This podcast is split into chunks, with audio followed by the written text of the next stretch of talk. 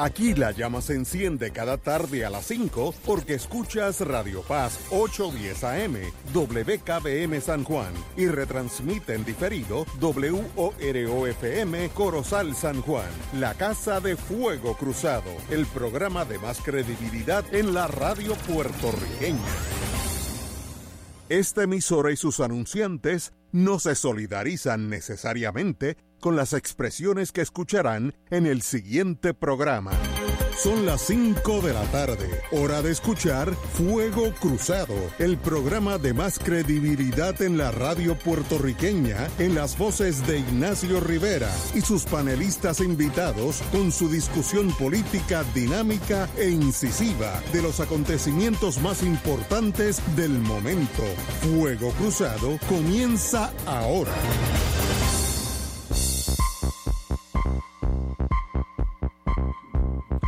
Amigos y amigas, hoy es jueves. Tenemos con nosotros Tato Rivera Santana al frente mío directamente, así que no lo puedo evitar. Aunque baje, la, aunque baje la vista, no, lo puedo evitar. Compañero, el senador Nadal, muy buenas. Buenas noches a todos los que nos, escuchan y pues aquí nuevamente con, con rodeado de buenos amigos. Y, el compañero Rafi Anglada, que está sustituyendo al, compañero Muriente, que está por México. Yo no sé en qué actividad subversiva. Yo me quedé con la pregunta de por qué Julio no iba al Perú un momentito. Porque todavía falta por contabilizar el punto 10 del 0,1 del 1%, aunque Pedro Castillo está a favor. Pero me preocupa de que, de que le roben las elecciones a Pedro Castillo. Y mi hermano Julio Muriente debió irse eh, ido para el Perú. En vez de México. Bueno, no, ir a México a, una cocinita de baloncesto, pero de haberse ido a Perú allí con la japonesa que, que, se lo, que se quiere robar las elecciones de Pedro Castillo. Pero no lo subestime, a lo mejor está allí. A lo mejor, a lo mejor. seguramente se fue a la Plaza Garibaldi y después va a Perú. Para la Universidad de San Marcos. Bueno, pero lo, ya, ya que estamos en Perú, vamos a empezar por Perú.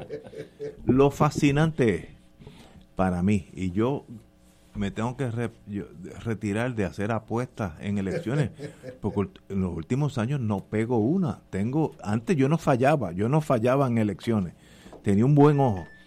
Eh, y últimamente, primero, gracias a los amigos que no apostaron conmigo en las últimas elecciones aquí, porque yo juraba que el Victoria Oceana iba a sacar 12 mil votos, que Dignidad 14 votos, y estaba 100% equivocado.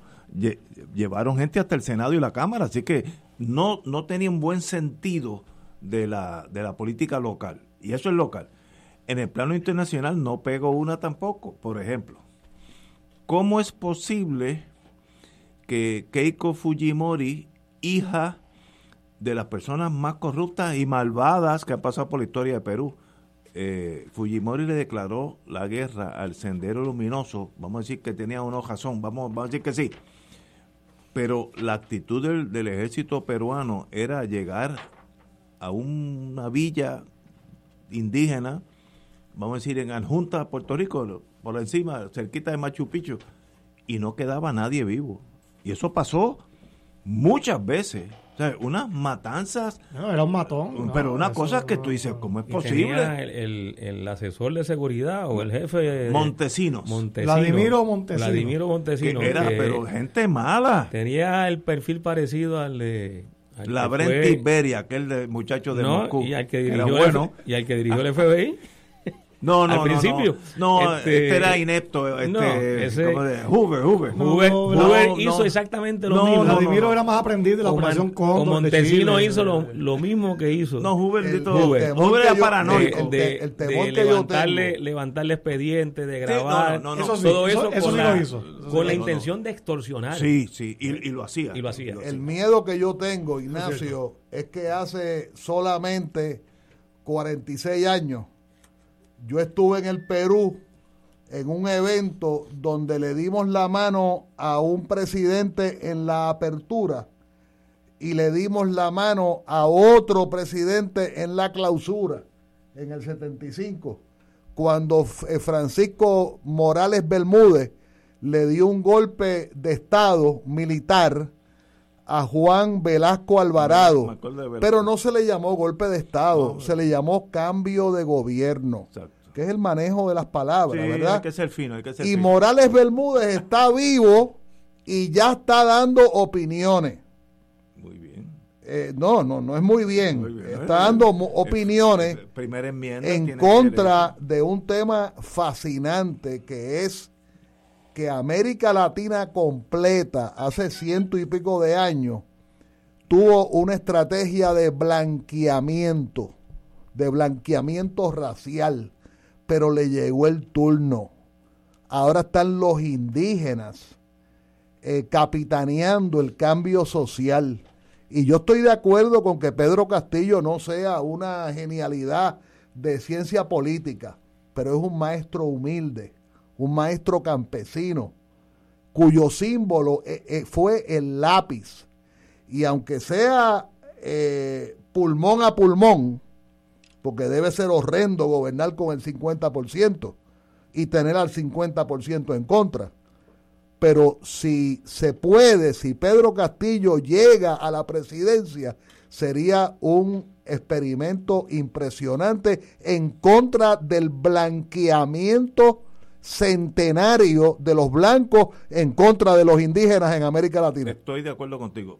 Mi sorpresa es eso mismo. ¿Cómo es posible que Keiko Fujimori, que es fascista, no lo esconde, lo habla? Lo primero que dijo que va a, darle un perdón a su padre. Si es presidenta, pues tiene el derecho una persona que es asesina, que es lo más pillo que ha pasado por Perú desde, desde que llegaron los españoles con los incas, y casi está ganando las elecciones. Es ahí donde yo me pierdo. De hecho, está acusada, está acusada ella, de ella, corrupción, de corrupción y de soborno. Y con todo y eso está en la pelea. Pero, eso pues, entonces el que no entiende a Perú soy yo. Aquí ahora yo de, defensor del, del pueblo peruano, ¿no? Eche para adelante, eche para adelante. En la primera ronda electoral, ninguno de ellos dos alcanzó ni el 20% del voto. Pero ahí, ahí hay un pequeño defecto, ¿no? El sistema obliga y suena bien de, de, entrada que haya una segunda vuelta con los dos que más votos sacaron. Lamentablemente, pues ellos fueron los, los, que más votos sacaron, pero ninguno llegó al 20%. Habían solamente 18 candidatos presidenciales. Por eso, y, tal vez el sistema debía ser pues que los últimos tres, los, primeros tres en vez de dos, porque eh, los dos que más votos sacaron, pluralidad de votos pequeña, pues tienen que ir a una segunda ronda. Entonces, pues los peruanos tenían ante sí dos opciones que en realidad a cada uno de ellos el 80% no los quería. Así que imagínate, qué, qué, qué mala posición para Hay un parecido con Puerto Rico. la eh, única diferencia es que nosotros no teníamos 18 candidatos. Mira, acaba de llegar ahora. la segunda ronda. Mira, me está llegando el Perú acaba el conteo de votos con la victoria de Pedro Castillo. Sí, claro. llevaba llevaba 78 mil votos. Pero 78 mil. De ventaja. En 18 millones es nada. Yo lo sé. Mi sorpresa no es que él ganó. Le deseo lo mejor de la suerte. Mi promesa es que Fujimori estaba en la pelea, que era para haber sacado 20 mil votos a todo gente, porque en toda sociedad hay 20 mil votos, hay 20 mil locos ¿Qué pasa en esos países donde esa derecha dice yo me quedo con lo que tengo y vamos a seguir viviendo el feudalismo de los españoles? Eso para mí es mind-boggling, no, yo no puedo entender eso. Eh, y, ¿sabe? Y, el señor que ganó Castillo tiene es una persona paradójica, ¿no? Porque él es comunista, de hecho apoya el gobierno de Venezuela. Y yo también lo apoyo. Pero a la misma vez. Y yo también soy comunista. Sí, pero a la misma vez. no hay ningún problema con eso. Pero, déjame acabar. Por eso. Estoy hablando de la paradoja. Uno a la vez, uno a la Estoy hablando de la paradoja, pero a la misma vez está en contra del aborto, en contra de la eutanasia, eh, eh, eh, en contra de los matrimonios homosexuales. Así que es un comunista ultra religioso, lo cual eso se supone que no exista, ¿no? Porque el comunismo es ateo.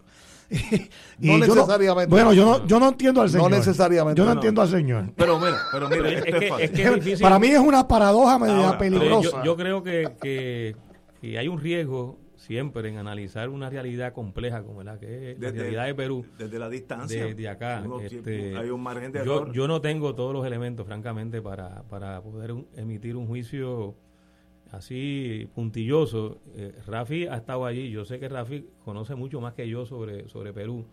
Eh, porque además tiene mucho mucho vínculo eh, y tiene el, el, hilo histórico de lo que ha pasado en Perú por, muchos años. La carpeta de Rafi es tan grande que tiene índice, porque no, no, no, puede ir página a página porque te pierdes. Pero qué bueno que tenemos amigos así. lo, que quiero plantear es que están se están dando en América Latina y en Puerto Rico el resultado electoral no está lejos, eh, unos eventos que no eran anticipables que no eran anticipables. Yo empecé el programa con eso. No, es bien difícil hoy predecir. En el, escenario, o sea, en, lo que estaba presente en el radar de cada uno de nosotros, pues no aparecía. Eh, y, resultó que efectivamente se dieron unos resultados que, pues, que han sorprendido a, muchísima gente. En el caso de Perú, en el caso de Puerto Rico también, las elecciones eh, pasadas sorprendieron, yo creo que a todo el mundo, incluso a los que sacaron muchos votos.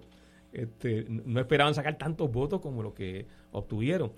Y yo creo que eso es importante que lo, que lo analicemos en cuanto si estamos frente a un, una tendencia, unos procesos que van más allá de las fronteras de cada país y que tienen que ver con la forma en que el sistema capitalista y el sistema neoliberal ha ido eh, evidenciando sus fisuras y, y, empieza a entrar en crisis y, y esa crisis empieza a manifestarse en unos comportamientos políticos y sociales eh, que están impugnando lo que, lo que hasta ahora era esa realidad. o sea, todo este, todo este discurso neoliberal que dominó las pasadas décadas del famoso goteo, ¿verdad? Eh, de que había que dejar a, las empresas eh, sin ningún tipo de restricción, sin ningún tipo de impuesto, sin, sin reglamentación, toda esa tendencia además de la desreglamentación, la desregulación, que si se hizo en Estados Unidos, de hecho con la banca y con las entidades financieras durante la presidencia de Clinton y después se continuó durante los demás presidentes, pero que fue parte de esa teoría neoliberal, que Chile la adoptó al pie de la letra. O sea, el, modelo chileno no es otra cosa que el modelo neoliberal eh, en su máxima expresión. Bueno, pues en todos esos países, ese modelo neoliberal creó unas grandes brechas de inequidad, pero enormes eh, y siempre es importante hacer la nota al cárcel de que inequidad no es exactamente igual que pobreza. O sea, estamos hablando de, cosas distintas. Cosas distintas, aunque están vinculadas, pero, pero de todas formas la inequidad genera conflictos y contradicciones. Eh, porque es una brecha, es una brecha entre unos sectores que tienen mucho y unos sectores que tienen poco o que tienen menos. ¿Qué es lo que pasa en Puerto Rico? que no hay, no hay pobreza extrema como otros lugares pero hay inequidad. hay inequidad. Exacto, hay pobreza ese tema, pero no como otros lugares. No, como otros lugares, exacto. Ciertamente, pero, pero esa brecha de inequidad, lo que ha pasado en los últimos 20, 30 años, que se ha ido abriendo. Bueno, la decisión, y todas estas cosas hay que mirarlo eh, con, concatenando cosas, eh, conectando cosas.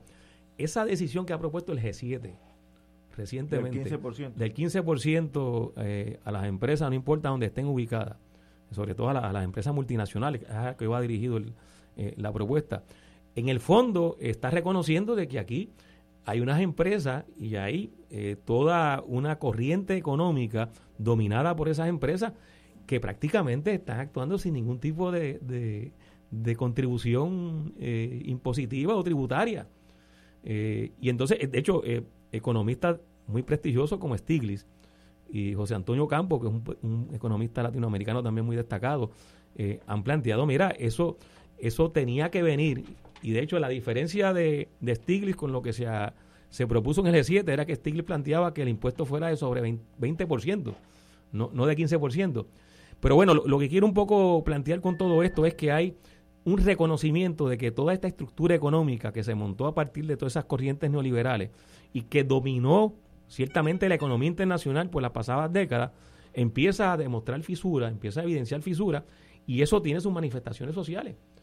Eh, y entonces la, la, realidad que tenemos en el caso de Perú es que había un cuestionamiento, una impugnación a todos los, sectores políticos. Por eso es que el voto es tan fragmentado.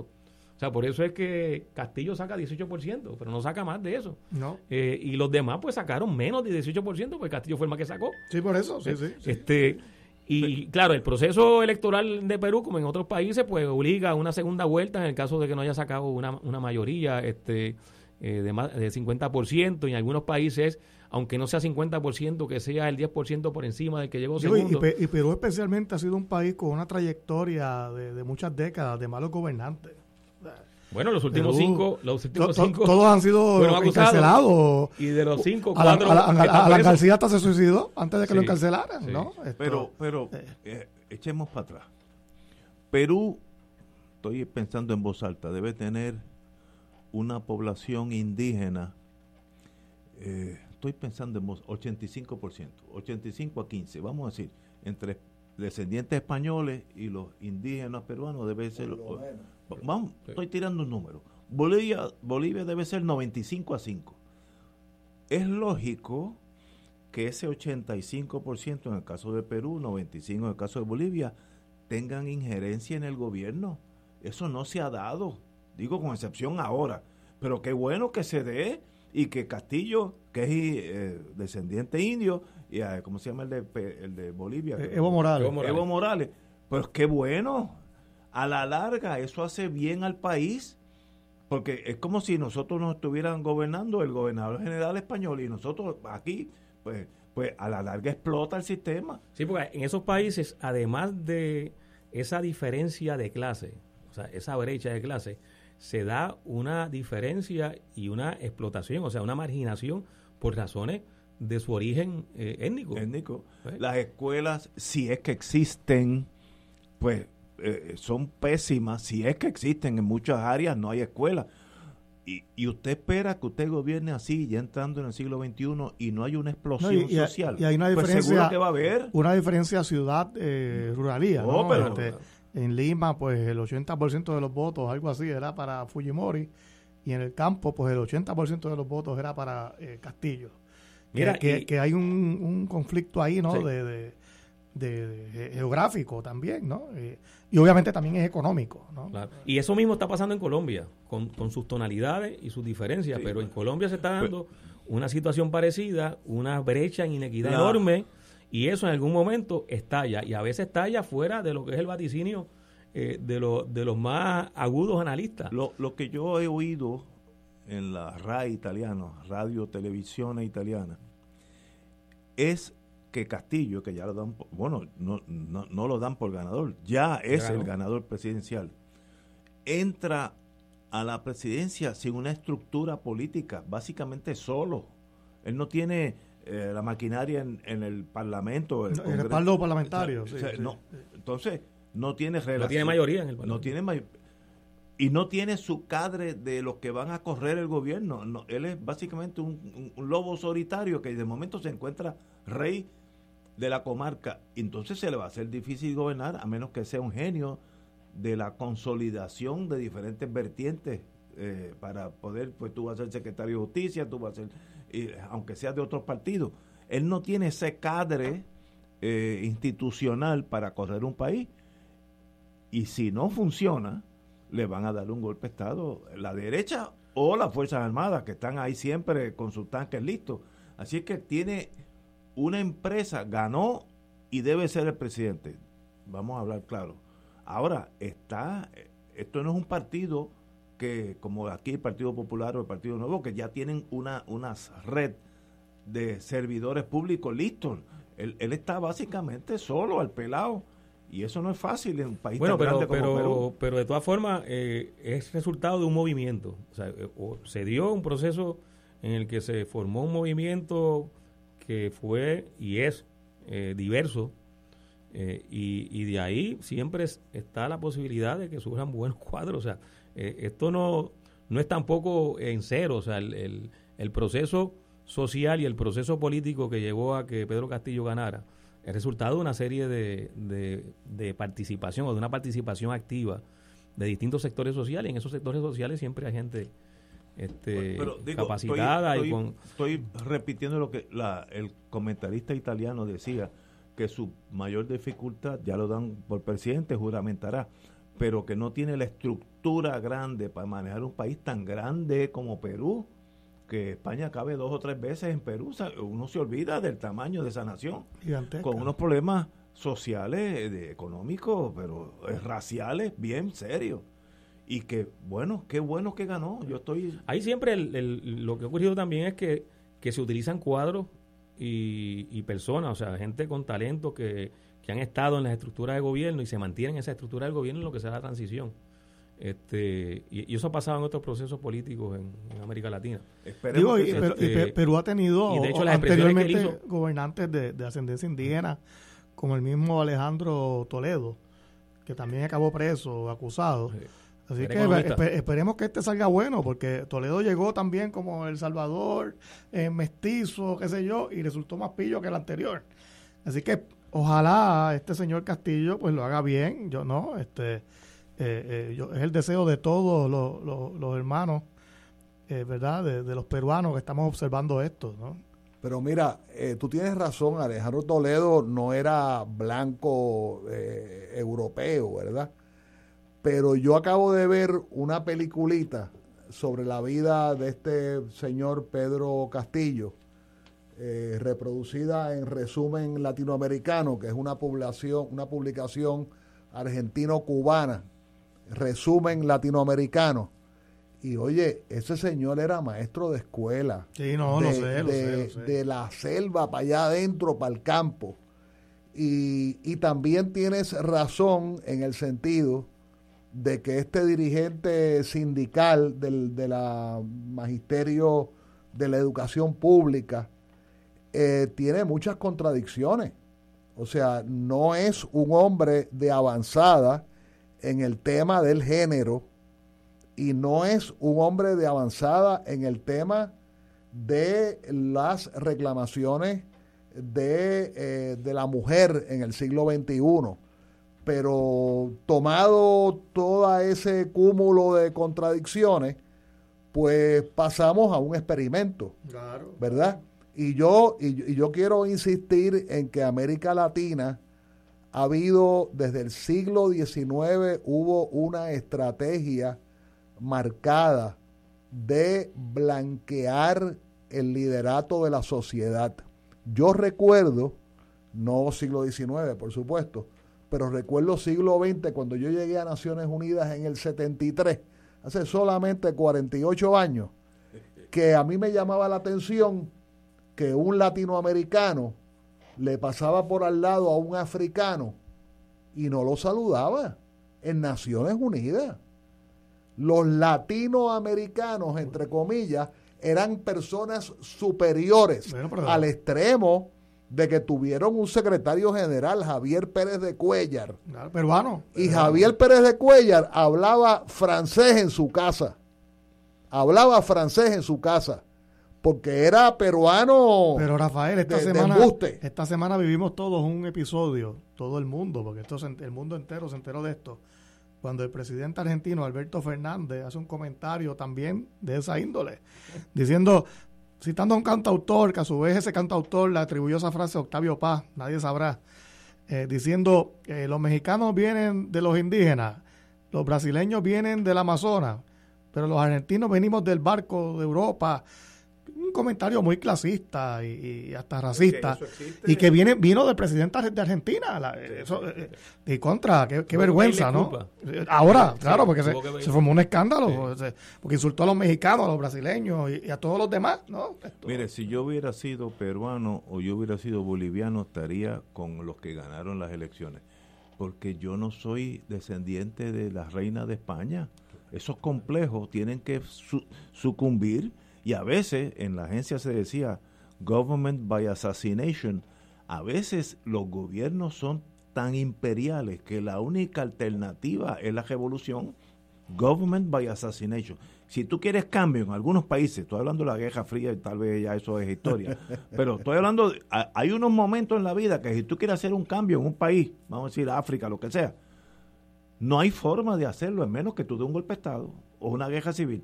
Y esa es una realidad. Para evitar eso, porque gane este señor Castillo en Perú, porque si no, a la larga explota el sistema. Y entonces hay 100 mil muertos. Y, esto es una válvula de escape a las presiones sociales y le deseo que, que triunfe y que sea, que sea lo mejor posible. Siempre hay la tentativa de un golpe de Estado. Las Fuerzas Armadas son usualmente de derecha, ¿no? Pero el primer paso se da ganando las elecciones, vamos a ver el segundo después. Tenemos, vamos a una pausa, amigos, y regresamos with Crossfire. Fuego Cruzado está contigo en todo Puerto Rico. ¿Tienes cáncer de páncreas o del pulmón? Si has recibido terapia y el cáncer continúa avanzando, no pierdas la esperanza. Existen nuevas terapias basadas en el perfil molecular para pacientes de cáncer de páncreas o pulmón, disponibles en Puerto Rico únicamente en Pan Oncology Trials. Llame hoy al 787-407-3333, 407-3333, Pan Oncology Trials, ofreciendo protocolos de tratamiento con la ciencia más avanzada para combatir el cáncer. Regresa el Maratón de Cáritas de Puerto Rico por el Canal 13, el canal de la familia, sábado 12 de junio desde las 10 de la mañana. Participa de nuestro abrazo solidario en beneficio de los que lo necesitan. Sé generoso y envía tu donativo por ATH móvil. Selecciona la palabra donar y ahí aparecerá Cáritas de Puerto Rico. Recuerda, sábado 12 de junio desde las 10 de la mañana por el Canal 13. Cáritas, cuenta contigo porque estamos donde tú nos necesites. Aviso al pueblo de Puerto Rico. Este próximo viernes 11 de junio, a partir de las 3 de la tarde, todos los sectores universitarios marcharemos en defensa de nuestra universidad. Acompáñanos desde el Capitolio hasta la Fortaleza para exigir la eliminación de los abusos en contra del primer centro docente del país. No permitamos al presidente Haddock, a la Junta de Gobierno de la UPR y a la Junta de Control Fiscal la destrucción de nuestro patrimonio nacional. Todos a la marcha. Auspicia la Hermandad, la APU, la APRU y los estudiantes. Te invitamos todos los domingos a la una de la tarde por Radio Paz 810 AM y los sábados a las 7 de la mañana por Oro 92.5 Cuidando la Creación con la hermana Lisi y sus colaboradores. Entrevista, mensajes educativos y dándole voz a grupos que ayudan a cuidar la creación en el mundo. Recuerda por Radio Paz 810 AM, una de la tarde, domingo, sábado por Oro 92.5 FM a las 7 de la mañana.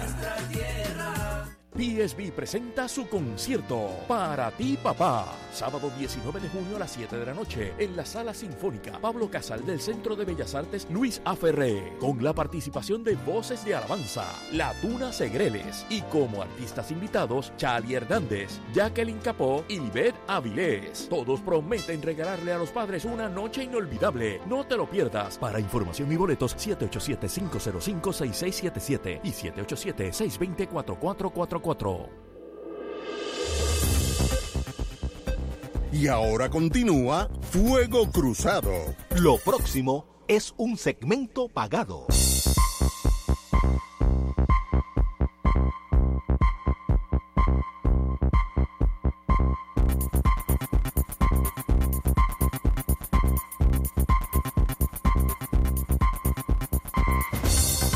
Amigas y amigas, vamos a coger una pequeña eh, lapso de sanidad mental, ya que los muchachos a veces me sacan eh, el, el, monstruo. Tenemos con nosotros el hermano Víctor Rosario, instrumentista y experto en calidad de agua con más de 36 años de experiencia. ¿Cómo está la calidad de agua en Puerto Rico, querido amigo Víctor Rosario? Pues la calidad de agua está pésima. Te diría que es el problema más grande que tiene Puerto Rico ahora mismo, porque ¿cuál crees que es la forma más fácil y efectiva de envenenar a un pueblo? Y entonces el mismo informe de calidad de agua que provee el gobierno dice que eh, tenemos una alta concentración de coliformes fecales. O sea, Puerto Rico está tomando agua Ay. asquerosamente sucia, le echan unos niveles de cloro tan altos que está redundando en que sea para mí la primera causa de muerte en el país, país, que es el cáncer, daños hepáticos y renales, daño al sistema nervioso central, que ahora mismo el Alzheimer se ha convertido en la cuarta causa de muertes en el país. ¡Wow! ¿Son los filtros o el agua embotellada una de las soluciones, una solución? Pues mira, yo le diría que son prácticas fraudulentas. Un filtro es un artefacto sellado. Si el agua viene sucia, se llena de sucio y el agua que viene sucia se encuentra con un compartimiento lleno de sucio. La calidad es peor. El agua de botella puede ser buena, pero el plástico da cáncer de mama, cáncer de próstata, diabetes y un montón de condiciones que la gente busca eso por la salud y el plástico envenena el agua. No me cree, coja una botellita, quítele la etiqueta, muévala a temperatura ambiente, ponga la lamparita del celular y mire todo el plástico que está disuelto y eso da cáncer. Entonces, eso no sirve. y el país está gastando un dineral en agua de botella y luego cocinan con el agua de la pluma, que era una de las preguntas que me vas a hacer, porque la gente cree que cuando la hierven, la arreglan. Entonces, ¿quién cogería agua de un inodoro y la hierve para hacer un arroz, una bichuelita, una carne guisada? Imposible. ¿Cuál es la solución? Pues la solución es un buen sistema de osmosis. Tengan cuidado que aquí lo que están vendiendo son equipos chinos, Taiwán y de Turquía, diciendo que son europeos tiene que ser un equipo certificado por la Asociación de Calidad de Agua de Estados Unidos. Nosotros tenemos el mejor producto en el mundo y se lo podemos probar. La compañía está acreditada en el Better Business Bureau con una A más. No somos libres de deuda, libres de demanda, no tenemos una querella en DACO ni a nivel internacional y damos 25 años de garantía en nuestro sistema y la garantía la da la fábrica, no estas compañitas cabritas que están por aquí, que cuando usted pida servicio no se lo van a dar. Queremos que las personas llamen, llamen. ¿A dónde? Llamen al 923-1515, 923-1515. Le vamos a hacer cinco pruebas gratuitas a su agua. Si usted compra agua, tiene un filtro, usted tiene que saber qué está tomando. Estas pruebas costarían cerca de 150 dólares y la vamos a hacer completamente gratis. Llamen al 923-1515. 923-1515. Personas que tengan niños. Mire, si usted es abuelo, si usted es padre, los cuerpos en crecimiento son los más vulnerables. El cáncer no perdona. Debe saber realmente qué está tomando. Las pruebas son gratis. Así que nos llaman al 923-1515, 923-1515 porque la salud de su familia está en alto riesgo. si yo quiero que ustedes vayan a mi casa y me hacen un examen sin costo alguno. Sin costo alguno y sin compromiso de comprar nada, mm. y le vamos a ofrecer unas alternativas que estos, mire, esto lo, esto lo puede pagar cualquiera. Simplemente deje de comprar agua de botella, transfiere ese dinero al sistema y un equipo con 25 años de garantía que le va a dar agua pura y alcalina a 3 centavos el galón. 923 1515 Víctor, como siempre, un privilegio estar contigo, querido hermano. Regresa pronto a Fuego Dios le bendiga. Mañana nos vemos otra vez. Vamos a una pausa, amigos. Fuego Cruzado está contigo en todo Puerto Rico. Por más de un siglo, juntos hemos encontrado en la YMCA de San Juan un lugar seguro donde desarrollar nuestro potencial. Aquí encuentras una variedad de programas deportivos, educativos y de bienestar como gimnasio, yoga, natación, baloncesto y centro preescolar. En la YMCA te fortaleces física y mentalmente y floreces. Redescubre hoy todo lo que la Y tiene para ti. Visita ymcasanjuan.org. Cómprame un sistema solar y escúchame aquí en Radio Paz. Todos los viernes a las 4 y 30 de la tarde te espero para que me cuentes tus inquietudes acerca de placas solares con baterías. Comunícate conmigo, soy Luis Enrique, al 787-536-7938 de Solar Store. Cómprame un sistema solar. Fanático del deporte, la mejor información y el mejor análisis lo escuchas los sábados a las 2 de la tarde por Impacto Deportivo con Javier Sabat y el más completo elenco en deportes por Radio Paz 810 AM y en las redes sociales Facebook, Impacto Deportivo, Radio PR, Twitter e Instagram, Impacto underscore Deport juntos, impactando el deporte nacional. Regresa el maratón de Cáritas de Puerto Rico por el canal 13, el canal de la familia, sábado 12 de junio desde las 10 de la mañana. Participa de nuestro abrazo solidario en beneficio de los que lo necesitan. Sé generoso y envía tu donativo por ATH móvil. Selecciona la palabra donar y ahí aparecerá Cáritas de Puerto Rico. Recuerda, sábado 12 de junio desde las 10 de la mañana por el canal 13. Cáritas cuenta contigo porque estamos donde tú nos necesites. Y ahora continúa Fuego Cruzado.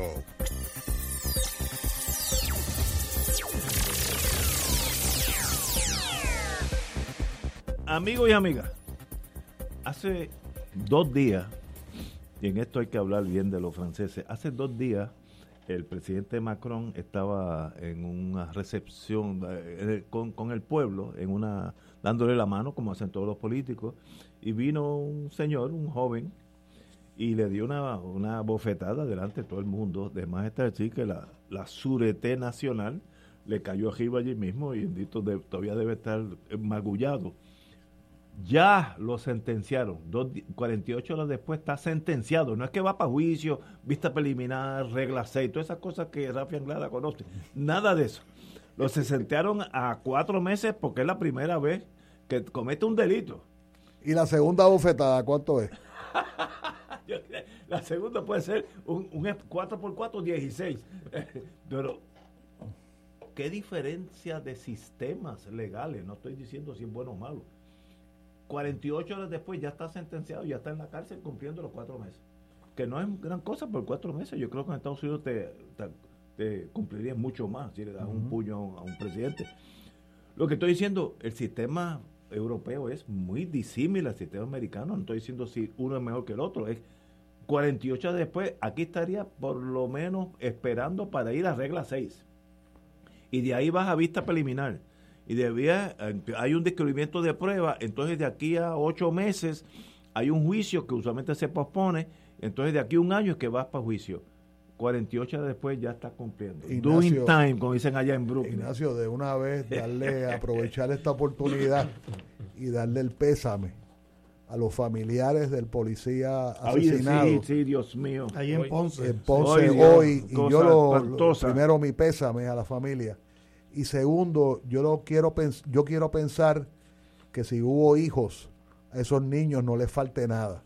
Y que el sistema no los traicione y que, se le garantice por lo menos muy bien, muy bien. que lleguen a la universidad por lo menos. Una pensión, ¿no? Lo mínimo que el Estado puede debe. Y de una vez quiero aprovechar esta oportunidad y anunciar que el martes que viene se va a oficiar una misa en la parroquia donde yo fui monaguillo, eh, Powell, antes del Vaticano II. ¿Ok? Eh, en la Academia San Jorge. Este cubierto, este, las cuatro esquinas del el, el, martes a las seis y media en la Academia San Jorge, una misa en recordación de la nena de una hija, que tuvo Juan Maribra y Emily Bando, ambos fallecidos. Eh, le decíamos la nena porque era una niña con impedimentos severos, mentales severos y profundos es el martes a las seis y media de la tarde en la Academia San Jorge, entre la calle Loíza y la Valdoriotti de Castro. Muy bien, y muy meritorio, te lo agradezco. Y tu mención del policía asesinado en el día de hoy, pues nos entristece a todos. Y hay que reconocer también la labor de la policía ayer en encontrar rápido al secuestrador, de la asambleísta de,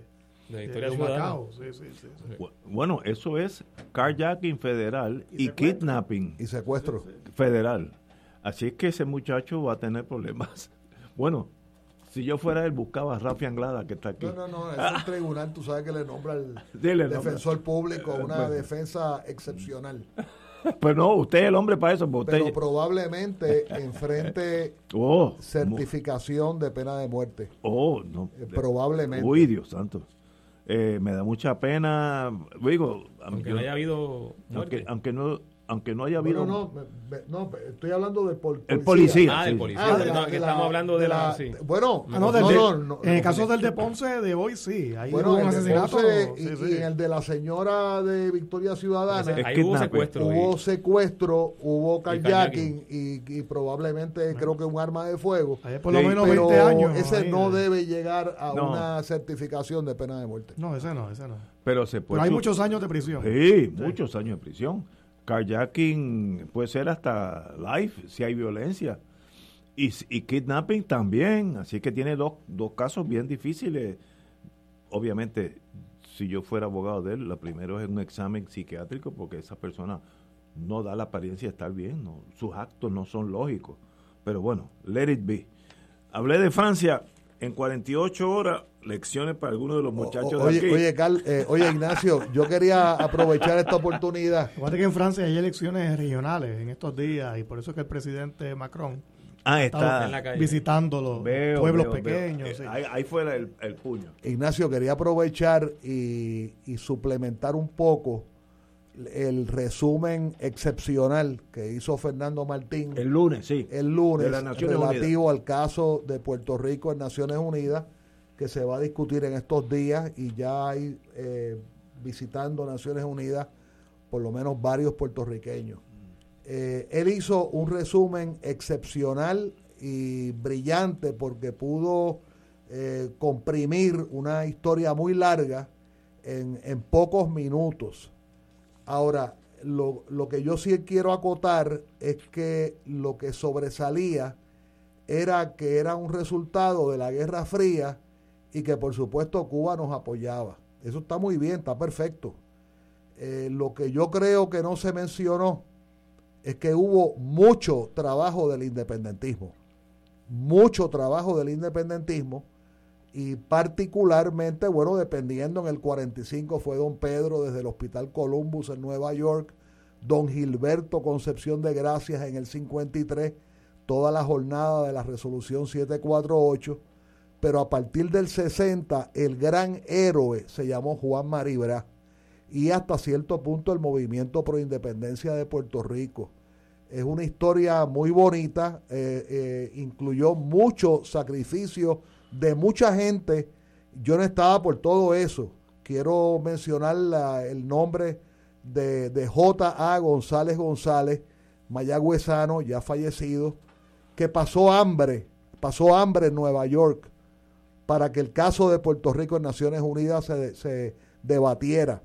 Eh, hay muchas historias, incluso Juan Maribra tuvo que recurrir a reuniones clandestinas en el Museo El Louvre de París para poder montar ese, ese muñeco que posteriormente desembocó en el caso de Puerto Rico en Naciones Unidas. Es una historia muy bonita que tiene muchos héroes anónimos, que está incluida todo el independentismo eh, pero que por las décadas pues hubo unos sectores que fueron más, más activos que otros. Pero en estos días va a haber un debate, se le llama debate, realmente estamos saliendo de una presentación virtual, que, que obviamente es muy difícil decirle debate, a unas meras presentaciones muy cohibidas eh, donde se te da un mínimo de, se te da un máximo de creo que de seis minutos o de cuatro minutos. Pero de todas maneras, solamente felicitar al compañero por eh, la, el resumen eh, abreviado, constreñido, excepcional que hizo el lunes. Y es una historia que debería saberse más por los puertorriqueños de verdad que compañero Martín, como ha estado en ese mundo igual que tú, pues él pues, tiene, ustedes dos, pues la, la ventaja de la experiencia de haber vivido un momentos de historia que básicamente pasaron desapercibidos en muchos de los puertorriqueños que no estábamos en ese mundo. Así que para eso es este tipo de programa, para que salga todo a la superficie y que el que nos escuche determine de dónde de dónde vinimos y hacia dónde vamos. Así de fácil es esto. Aquí no estamos aquí para vender un producto político, sino para exponer todas las opciones políticas, todas las, las cosas buenas de la historia, las cosas malas de la historia y que ustedes decidan. Para que veamos cómo el mundo cambia. La tecnología es algo que sencillamente deja a uno perplejo y si uno no no abre los ojos, llega un momento que uno es como un dinosaurio.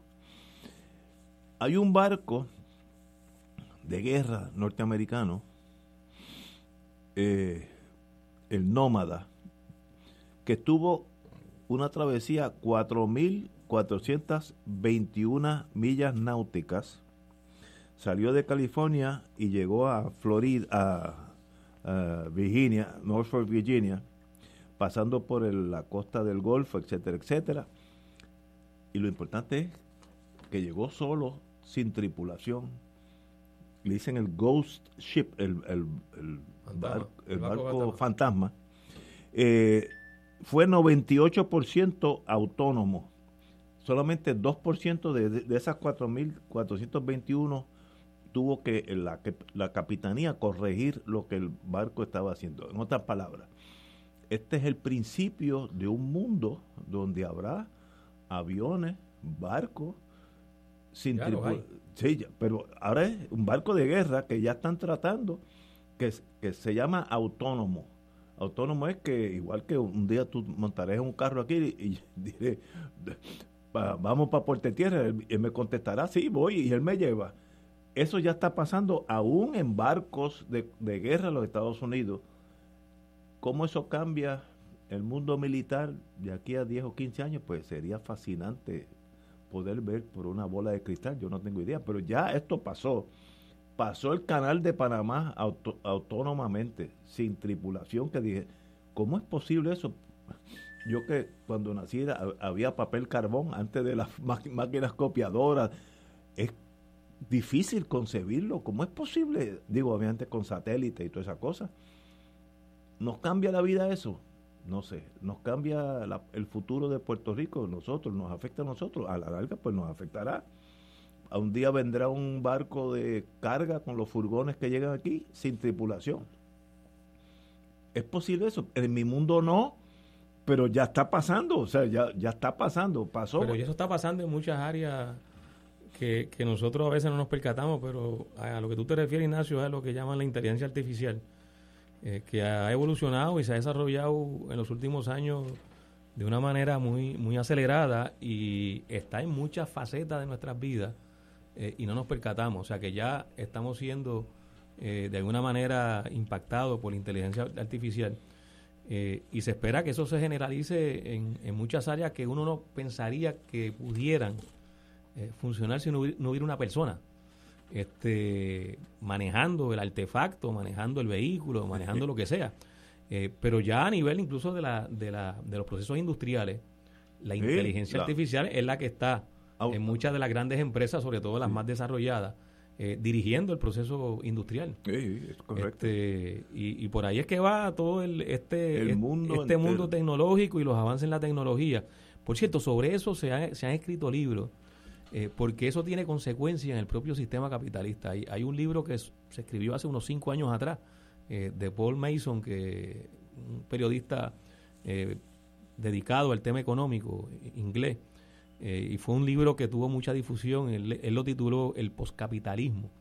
y uno de los temas que analiza es cómo la inteligencia artificial puede estar creando unos, unos procesos dentro del sistema capitalista que generen crisis en el sistema capitalista. Y básicamente lo que planteaba o plantea Mason en el libro, que lo planteó Marx eh, en, el siglo XIX, es que la tecnología va sustituyendo la mano de obra. Eh, ahora, ¿qué pasa? En la medida en que la tecnología, la inteligencia artificial sustituye al ser humano, eh, se le crea un problema al sistema porque el sistema capitalista se basa todavía y yo no lo concibo de otra forma, por lo menos hasta ahora, en que haya una venta de mercancía. Tiene que haber una venta de mercancía y para que haya venta de mercancía tiene que haber consumidores. O sea, tiene que haber quien la compre. Entonces, en la medida en que el ser humano se desplaza de la fuerza laboral, si no se logran los mecanismos que permitan que esos trabajadores que anteriormente estaban ejerciendo un oficio en una fábrica, en una empresa, eh, dejan de hacerlo, dejan de recibir salario, ¿cómo eso entonces puede ser compensado por un sistema capitalista que necesita vender su producto? Eh, y, él, él, analiza ese, ese problema. Él y otros este, economistas lo han estado analizando en los últimos años eh, porque plantean uno de los, de, los, de los elementos de tensión y que le va a generar estrés y yo creo que ya está ocurriendo al sistema capitalista. Lo que ha ocurrido en la pandemia, por cierto, este, que ha sido también debatido y discutido en, la prensa y en la discusión pública internacional, eh, de cómo el trabajo remoto tiene como consecuencia también que se, se desplaza trabajadores que antes eh, tenían como su única función de trabajar estar en el centro de trabajo. Así que en la medida en que el trabajo remoto también va eliminando posibles plazas de empleo. Todo esto va creando unas insuficiencias en cuanto a la capacidad del sistema capitalista de generar los empleos que una sociedad determinada demanda. Eh, y ahí se generan unos conflictos, ahí se generan unas tensiones. Eh, vuelvo y, repito, eso lo anticipó Marx. y cuando Marx ah, escribió de esto, era la tecnología del siglo XIX y ya él anticipaba que las máquinas, en la medida en que fueran desarrollándose, iban a sustituir la mano de obra. Y eso le planteó un problema al sistema capitalista. Eh, en algunos países incluso se ha hablado, por eso se habla de la renta básica. Exacto, eso te iba a decir. en Suecia que hay una línea de flotación que tú vas a recibir X dinero al mes, vamos a decir dos mil dólares, aunque estés desempleado. Eh, que es otra visión de la vida, ¿no? Y eso eh, porque están asumiendo de que va a haber una realidad en la que el sistema no va a tener posibilidades de generar los suficientes puestos de empleo para la demanda del mercado laboral. Fíjate, esta pandemia genera unos cambios a largo plazo, no tan largos, medianos plazos, que afectan eh, hasta las ciudades grandes, por ejemplo. Si yo soy General Electric, yo tengo un edificio en la ciudad de Nueva York, cuatro pisos en, el Empire State Building, me estoy inventando eso, y me doy cuenta que la mitad de los empleados pueden hacer el trabajo desde las casas que lo están haciendo, pues necesito solamente un piso en vez de cuatro. Eso crea un disloque en el mundo de real estate a nivel mundial, porque esto ha pasado en todo el mundo, así que va a haber una depreciación de los valores de oficinas que a veces, a había que peleárselo para conseguir un espacio en, una ciudad, Detroit, eh, eh, Albuquerque, Nuevo México. Hoy en día se necesitan menos espacio, por tanto va a haber un desplome del valor de esos edificios que estaban dirigidos a ser oficinas. Y eso pues cambia todo, ah, pues habrá menos edificios de esos gigantescos. Eh, ¿Y cómo cambia la vida? Bueno, pues eso nos adaptaremos, porque el ser humano es lo más adaptable posible. Pero sí, estos próximos años la gente dice, la gente que está en ese mundo de real estate en las grandes ciudades dice, que va a haber una gran crisis, porque en vez de usar 100 oficinas, se necesitan ahora solamente 80 y esas 20 pues si, pues si sobran 20, no hay que hacer un nuevo edificio, lo cual quiere decir que no va a haber construcción. Eh, eh, es desplazando el ser humano. Bueno, lo veo inevitable. ¿Cómo afecta eso a Puerto Rico? También pues es difícil verlo, pero también aquí esa, e, ese, la milla de oro ya no es tanto de oro porque hay menos, hay menos necesidad de estar allí, ¿no? Físicamente. Yo conozco un montón de amigos que están trabajando bufetes, que antes tenían 30 abogados y ahora 25 trabajan desde su casa. Pues necesitan 25% menos de, office space. Cambia todo en la vida. Y, no, y en caso de, muchas empresas representa eh, aumentar su margen de ganancia, porque el empleado que se queda en su casa paga la energía eléctrica, en su casa, si, si le llega y si Luma se la puede reponer, ¿verdad? si llega la luz, la va en Esta, en esta semana ha sido un fiasco la entrada de Luma. Este, pero el empleado en su casa está pagando luz, está pagando agua, hay un consumo mayor porque está haciendo prácticamente todas sus actividades. Utiliza menos el automóvil. No gastan transporte, por eso. utiliza menos el automóvil. Sí. Este, las guaguas en las grandes ciudades. Todo cambia un poco. El problema es que estamos en, la, en el periodo de ajuste y cuando hay un ajuste, pues hay algo de, confusión y desasosiego. Hay algunos que se adaptan rápidamente y otros que no se adaptan. Yo tengo amigos que todavía están en la Guerra Fría matando comunistas en la esquina. Esas personas se quedan atrás, igual que revolucionarios que todavía están en la Sierra Maestra. Hay gente que se le hace difícil el cambio, pero la gran mayoría nos adaptamos a vivir con lo que tenemos, con las nuevas y malas noticias, ¿no? Eh, bueno, anyway. No, pero el tema este de la, de la, inteligencia, de la inteligencia artificial, ¿no? Obviamente... Esto es eh, inevitable. tiene unos peligros, pero es inevitable. Inevitable. ¿Cómo hacemos mejor uso, el mejor uso posible de esto? Porque la humanidad también se beneficia de, de muchas cosas que vienen de ahí. Mira lo rápido que en cuestión de un año o menos surgió un medicamento para combatir el COVID. Pues mira, eso tiene que ver con inteligencia artificial, ¿no? Esto eh, colaboración internacional de China, europeos, Estados Unidos. No, y eso es una realidad. Eso, por eso, eso, eso, llega para quedarse. Es cómo hacemos el, el uso positivo de, de, esa tecnología, ¿no? No, no, y el análisis que hay que hacer sobre las consecuencias, porque eso está ya trastocando la estructura eh, del mercado laboral y de lo que conocemos como el vínculo entre un empleado y un Eso va a cambiar. Eso va a cambiar y es inevitable que cambie. Y uno, uno puede estar. Eh, yo me acuerdo cuando llegaron las computadoras, que era una cosa que uno se olvida, pero había, ¿te acuerdas aquellas maquinillas que eran electrónicas? Eso hoy es un biplano. Que eran, por tarjeta. no, ¿te acuerdas de eso? Sí, de eso no hace tanto tiempo. O sea, la, la, yo leí en, yo soy uno de los pocos que recibo Popular Mechanics, me gusta ese mundo. Yo, cada vez que lo digo en público, la gente me mira, este tipo tiene algo raro, Popular Mechanics en el día de hoy.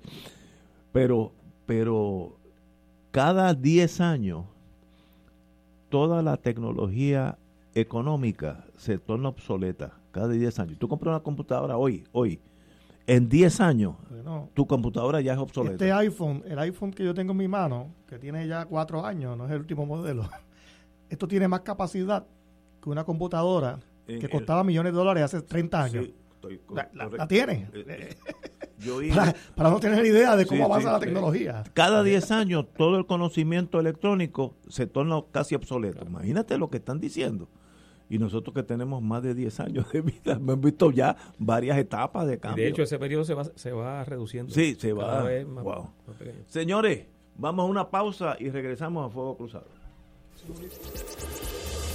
Fuego Cruzado está contigo en todo Puerto Rico.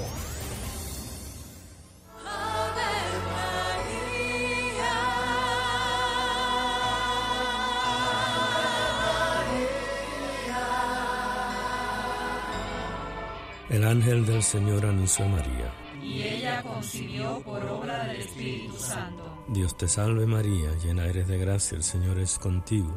Bendita tú eres entre todas las mujeres, y bendito es el fruto de tu vientre Jesús. Santa María, Madre de Dios, ruega por nosotros pecadores, ahora y en la hora de nuestra muerte. Amén. He aquí la esclava del Señor. Hágase mí según tu palabra. Dios te salve María, llena eres de gracia, el Señor es contigo. Bendita tú eres entre todas las mujeres y bendito es el fruto de tu vientre Jesús. Santa María, Madre de Dios, ruega por nosotros pecadores,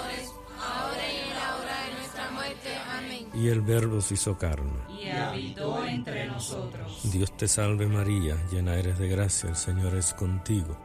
Bendita tú eres entre todas las mujeres, y bendito es el fruto de tu vientre Jesús. Santa María, Madre de Dios, ruega por nosotros pecadores, Ruega por nosotros, Santa Madre de Dios. Para que seamos dignos de alcanzar las promesas de nuestro Señor Jesucristo. Oremos. Derrama, Señor, tu gracia sobre nosotros, que por el anuncio del ángel hemos conocido la encarnación de tu Hijo, para que lleguemos por su pasión y su cruz a la gloria de la resurrección, por Jesucristo nuestro Señor. Amén. Gloria al Padre, al Hijo y al Espíritu Santo. Como era un principio, ahora y siempre,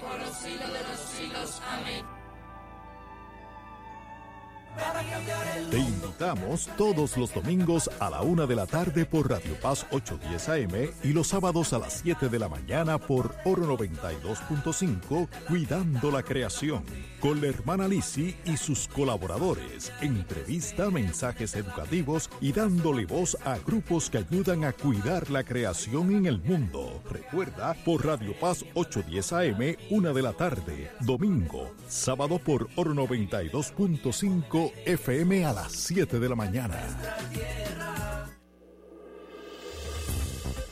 Aquí la llama se enciende cada tarde a las 5 porque escuchas Radio Paz 810 AM, WKBM San Juan y retransmite en diferido WOROFM Corozal San Juan, la Casa de Fuego Cruzado, el programa de más credibilidad en la radio puertorriqueña.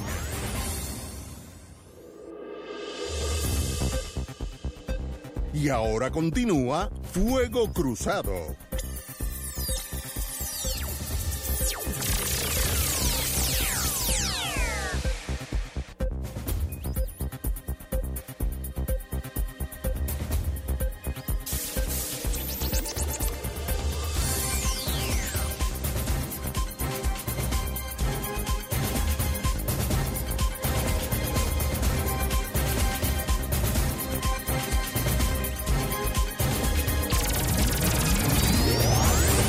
Regresamos, Boys and Girls de Fuego Cruzado. Regresemos aquí, como decía José Arsenio Torres, mi querido profesor, amigo de la radio también. La jueza Alexandra Rivera encontró causa para juicio contra Sandra, Sandra Torres, ex presidenta del negociado de telecomunicaciones, en los tres cargos que se le acusan por violación al Código Penal y al Código de Ética según trascendió hoy en el segundo día de vista preliminar. Eh, testificaron hoy Agustín García, ese me suena.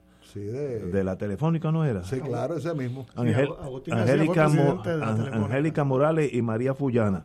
Eh, eh, este es un caso triste donde aparentemente, bueno, aparentemente no, hubo causa, pero esta era la señora, un caso muy triste donde ella era la jefa de esta outfit de reglamentadora de telecomunicaciones, pero ordenó venderle unos boletos a los reglamentados por ella, que eso es extorsión. Como una persona, yo que dependo de, la, de esa oficina para vender mis teléfonos, las comunicaciones, las líneas telefónicas, todo lo que sea, le voy a decir no al que me está regulando. Una cosa bien impropia eh, y según trascendió, estuve hablando con abogados que conocen del caso, pues ella hacía valer ese poder y le pedía a casi todas las industrias que tenían que tenían que, comprar esos boletos. Eh, dentro de ese caso, pues hay un, un evento tragicómico, una tragicomedia, del testimonio de Catherine Erazo, que la fiscalía le da inmunidad total a ella y entonces cuando testifica, testificó a favor de la otra imputada, así que se quedaron los... ¿Para qué la inmunidad a una persona que va a decir que ella no sabe ni por qué está allí? Una cosa, un absurdo dentro de la tragedia, ¿no? Es que yo creo que tú lo analizaste ayer, si no estoy equivocado. Eso es una medalla de oro de incompetencia. Eh, o sea, este la señora Katy Erazo, que bueno, yo sé de ella de cuando ella era esposa de Charlie Rodríguez. Ella es la mamá, e, ella es la suegra de Elías Sánchez, como cuestión de hecho. Ella pues no sabía nada y no sabe por qué le dieron la inmunidad y ella pues no sabe nada. Y eso es claro, eh, eso es un quitado, eso es una, eso es una burla, ese caso es una burla, es una charla. Eso es lo que yo quería decir. ¿Y, por qué? Bueno, porque... O sea, ¿a qué se debe esa chapucería? Mira, o sea, ¿cuál es, eh, cuál es la razón de Tanto Ignacio como, como Powell que me corrijan. Es una... Es un disparate que tú le de, digas a una persona el primer día, tienes inmunidad. ¿Cómo tú le vas a dar inmunidad a una persona que no ha testificado bajo juramento? Ignacio sabe mejor que mucho mejor que yo ¿Cómo se hace en la federal. En la federal te dicen, ah, tú quieres hablar con nosotros voluntariamente. Eso es para empezar. Nosotros venimos aquí a escucharte. Después que, te escuchemos y nos contestes todas las preguntas, nosotros soberanamente vamos a evaluar eh, la veracidad de lo que tú nos has dicho. Y después, más después, como dicen en el campo, más después, nosotros vamos a deliberar si tú te mereces una reducción a la sentencia. Después que testifique si hay que testificar. Es una, es una barbaridad jurídica decirle a una persona, este, mira, dime, háblame de, de Powell y te doy inmunidad. Eso es un disparate. Eso es una aberración a menos que haya un plan que nosotros desconocemos. Bueno, claro. Que como este es de la familia, en este caso esta, vamos a sacar pues a la muchacha para que no esté envuelta. Y eso es corrupción, ese es el sistema desplomado. Y mira, esto me indica que es eso, o sea, aparte de lo que te han dicho, la única explicación es esa. Pero claro. Que había una protección desde el principio. Claro. Por tratarse de quién fue. Lo o de quién meditando al senador no, no, yo, yo mira, eh, yo aquí doy diferencia a Anglada y Ignacio, que son abogados criminalistas, ¿no? Eh, eh, con gran experiencia en ese mundo. mi conocimiento de derecho penal es básico de la escuela de, derecho y estoy aprendiendo escuchando. Yo soy estudiante de Ignacio. pero no, pero, pero Rafi Anglada tiene razón. Es una medalla de oro de negligencia. Si es negligencia o ignorancia, pues esos son misdemeanor así había un arreglo que ya es un felony. Porque esa es la única, la única solución es ignorancia, eh, negligencia o fraude en el sentido de que esta es de la familia, por tanto, como dicen allá, como dicen en el mundo de inteligencia, she has a license to kill. Haga lo que haya, ella no puede ser acusada. Lo cual entonces debilita el sistema nuestro de justicia, porque la gente sabe que hay doble vara. Hay algunos que son intocables. Entonces el sistema pues se desploma. Confirma, confirma que hay doble vara. Oh, ¿te acuerdas? Yo, yo, yo, ayer dije, en el caso de Vallejo, el boxeador, que está acusado de matar a una cosa eh, espantosa. verdejo. Eh, verdejo. Vallejo es otro. No, no, perdón, perdón, perdón. Verdejo, perdón. Eh, Ahí también se dijeron un montón de disparates en los medios de comunicación. Pero Verdejo está acusado de matar a una esposa. Eso es en este caso lo, no, es irrelevante para la conversación mía. Pero hay un testigo que dice, salió en la prensa. Y hay abogados que dijeron por los medios de comunicación que a ese testigo había que darle inmunidad antes de que hablara. Otro disparate. Muy bien. Otro disparate. Pero, él, dice, eh, ese testigo, que yo no sé ni quién es, yo coopero con los federales porque en los locales no se puede creer. Eso lo dijo porque salió en la prensa. Ajá. No sé si estamos en el aire. Nos visitó Luma, nos vino a este, saludar. Oye, el señor, el camión de Luma acaba de pasar por aquí y se fue la luz ahora mismo. Estamos a oscuras, pero ya, Mira, llegó, parece que Power habló con ellos. El machete. Y, está todo en orden otra vez. Un apagón breve. Un apagón, eh, pero anyway, lo que estaba diciendo antes, tenemos, estamos bien Estamos con la planta. Estamos en el Ah, pues entonces no es Luma, entonces. Eh, no, el, el, el ah, camión de pues, Luma pues, todavía. No es Luma, no fue Luma. Ese señor, ese testigo dice, yo coopero con los federales porque con los locales no, no, se, puede, no se le puede creer. Esto es una persona marginal a la sociedad que dice eso. Yo no estoy diciendo los méritos que él dice. Yo no sé. ¿Por qué él dice eso? Por estos casos de Erazos también Ignacio, Porque él sabe que aquí hay dos juegos para los de arriba y para los de abajo. Ya eso es algo, eso que tú dices correctamente, ya eso es eh, sabiduría popular. Esa es la palabra, sabiduría, popular. Ya eso es masivo. Ahora, yo quería aprovechar, Ignacio, acotar algo. Eh, hoy se hablaba de, de los pocos policías que hay en la calle. Mira, los otros días al nuevo superintendente de la policía, Antonio Rivera, creo que se llama, eh, dijo algo y pasó por debajo del el radar. Él dijo algo muy importante y nadie que yo me dé cuenta, que yo me he dado cuenta, eh, lo ha comentado. Hay 400 policías de Puerto Rico trabajando en las diversas agencias federales. Eso es lo que se llama como tú muy bien sabes, Task Force.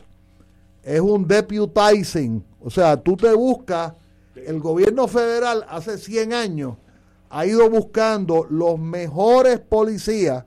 Tengo que decir que mi experiencia limitada es que son policías probos y son policías experimentados. Y, todos los días yo choco con eso. Eh, he tenido muchas experiencias. Entonces, los federales absorben lo mejor que hay en la policía de Puerto Rico y en, la, y en otras entidades como Policía Municipal de San Juan, Hacienda eh, y, alguna que otra agencia hasta juveniles, etcétera. Absorben esos mejores policías. Eh, para esos policías es un inmenso honor trabajar en esas agencias se les paga un diferendo, se les paga una, una un salario, un diferencial, se, les, se les visten mejores. mi experiencia, son personas probas, son personas inteligentes. La experiencia mía es que los mejores agentes de homicidio de la policía de Puerto Rico están todos deputized. fundamentalmente en el FBI, en la DEA, este, en, Home Security, en la agencia que sea. Ahora, eso plantea otro problema. Aquí se han dicho cosas que no son correctas. Por ejemplo, decir que el caso de Verdejo, todo lo hizo la policía de Puerto Rico y a última hora vino el FBI, eh, los federales y se llevaron el caso. Eso no es cierto. Intelectualmente no es cierto. Y tú sabes por qué yo digo que no es cierto. Porque si tú vas a la declaración jurada que dio pie a la acusación, tú te das cuenta que el mismo, creo que jueves por la mañana, cuando la investigación empezó, que todavía no habían encontrado el carro de la muchacha, se menciona la triangulación de los celulares. Ese servicio quien lo tiene es el FBI y, quiero añadir con ingenieros graduados de Mayagüez mi opinión, la, percepción que yo tengo, es que las agencias de, seguridad federales están repletas de ingenieros electrónicos y de CPAs, de CPA y de los mejores agentes de la Policía de Puerto Rico en las áreas particularmente de homicidio. Entonces el problema, yo estoy planteando aquí como 10 cosas distintas. Mira, Rafi, un paréntesis. Parece que hay un fuego bien grande en Monacillo, en las instalaciones de energía eléctrica. Wow. Eso puede explicar los apagones. En el, centro. En Monacillo. Pero Monacillo es para allá, para, para Cupey. La subestación grande que está en Río Piedra. Sí. Eh, que hay, eh, no hay luz en Santurce. Un fuego, tú dijiste, grande. Sí, sí. Salió ahora informado aquí en, en las redes sociales. Bueno. Continúa. Bueno, yo quería consignar eso porque ambas cosas merecen análisis. O sea, la policía le está proveyendo lo mejor que tiene a las agencias federales. Cada, repito, cada uno de esos oficiales cree que profesionalmente está siendo ascendido. Ellos se sienten que están llegando al cielo. Es la élite. Es la élite de la élite. Y por otro lado, no es justo, no es intelectualmente honesto decir que el caso se lo robaron a la policía a última hora. Porque la, triangulación de los celulares yo la he visto en sala. Y eso es impresionante. Eso pones, pones dos pantallas, te traes un par de ingenieros electrónicos, todos ellos agentes de alguna agencia federal, y, y tú puedes adjudicar un montón de cosas triangulación se usa en las Fuerzas Armadas en el mundo de inteligencia hace años. Por las torres de control. Eh, las torres de control. Si, si yo estoy hablando ahora mismo en, mi teléfono, hay una torre de control, vamos a decir, en Monacillo, otra en, en el condado. En el condado y otra en Bayamón. Exacto. Pues esas, esas tres tiran una línea a donde están recibiendo esta señal en diferentes vertientes y ahí las líneas se van a cruzar aquí. ¿Dónde, ¿Dónde te señala dónde está el teléfono que está atribuido a tu nombre? No puede garantizar que eres tú. Sí, pero que esa Pero ese es el celular tuyo. En eh, Israel ha usado eso hace mucho tiempo, hace más de 10, 15 años, otras palabras. Cuando empezaron a usarse los celulares, Israel interceptaba la señal de mi teléfono. No decir que yo era un palestino, lo que sea, un terrorista, lo que tú quieras y entonces ellos tenían la forma de saber dónde está este teléfono y el cohete que iban a tirar entraba aquí en el segundo piso, bajaba esta oficina y literalmente le daba al teléfono mío. Eh, así de preciso era. Eh, of course, el que está al lado de ese teléfono también se va en canto, ¿no? Coge su chispetazo. el objetivo no es el teléfono, es el portador del teléfono. Señores, tenemos que ir a una pausa. Son las 6 y 17 y regresamos con Fuego Hay un apagón general. Yo creo que nadie nos está escuchando. Fuego Cruzado está contigo en todo Puerto Rico. Saludos familia de Radio Paz, mi nombre es Jafet Marrero. Y yo soy Eric Rosario. Ahora puedes escucharnos todos los sábados a la 1 pm en Podcalizando. La conversación que no tuviste después de misa. Un programa para toda la familia. Búscanos en las redes sociales como Influenzando. Y recuerda, Hagamos viral a Jesús. Cómprame un sistema solar y escúchame aquí en Radio Paz. Todos los viernes a las 4 y 30 de la tarde. Te espero para que me cuentes tus inquietudes acerca de placas solares con baterías. Comunícate conmigo. Soy Luis Enrique al 787-536-7938 de Solar Store. Cómprame un sistema solar. ¿Tienes cáncer de páncreas o del pulmón? Si has recibido terapia y el cáncer continúa avanzando, no pierdas la esperanza. Existen nuevas terapias basadas en el perfil molecular para pacientes de cáncer de páncreas o pulmón, disponibles en Puerto Rico únicamente en Pan-Oncology Trials. Llame hoy al 787-407-3333, 407-3333, Pan-Oncology Trials, ofreciendo protocolos de tratamiento con la ciencia más avanzada para combatir el cáncer. Aviso al pueblo de Puerto Rico. Este próximo viernes 11 de junio, a partir de las 3 de la tarde, todos los sectores universitarios marcharemos en defensa de nuestra universidad. Acompáñanos desde el Capitolio hasta la Fortaleza para exigir la eliminación de los abusos en contra del primer centro docente del país. No permitamos al presidente Haddock, a la Junta de Gobierno de la UPR y a la Junta de Control Fiscal la destrucción de nuestro patrimonio nacional. Todos a la marcha. Auspicia la Hermandad, la APU, la APRU y los estudiantes. Fuego Cruzado, el programa de más credibilidad en la radio puertorriqueña, es ahora la tribuna abierta de análisis noticioso, con diversas perspectivas que exploran el trasfondo de lo que acontece a diario y cómo nos afecta. Escucha Ignacio Rivera y sus panelistas invitados de lunes a viernes en Fuego Cruzado en transmisión diferida a las 10 de la noche por Oro 92.5 FM. Regresa el Maratón de Cáritas de Puerto Rico por el Canal 13, el canal de la familia, sábado 12 de junio desde las 10 de la mañana. Participa de nuestro abrazo solidario en beneficio de los que lo necesitan. Sé generoso y envía tu donativo por ATH móvil. Selecciona la palabra donar y ahí aparecerá Cáritas de Puerto Rico. Recuerda, sábado 12 de junio desde las 10 de la mañana por el Canal 13. Cáritas, cuenta contigo porque estamos donde tú nos necesites. Y ahora continúa Fuego Cruzado.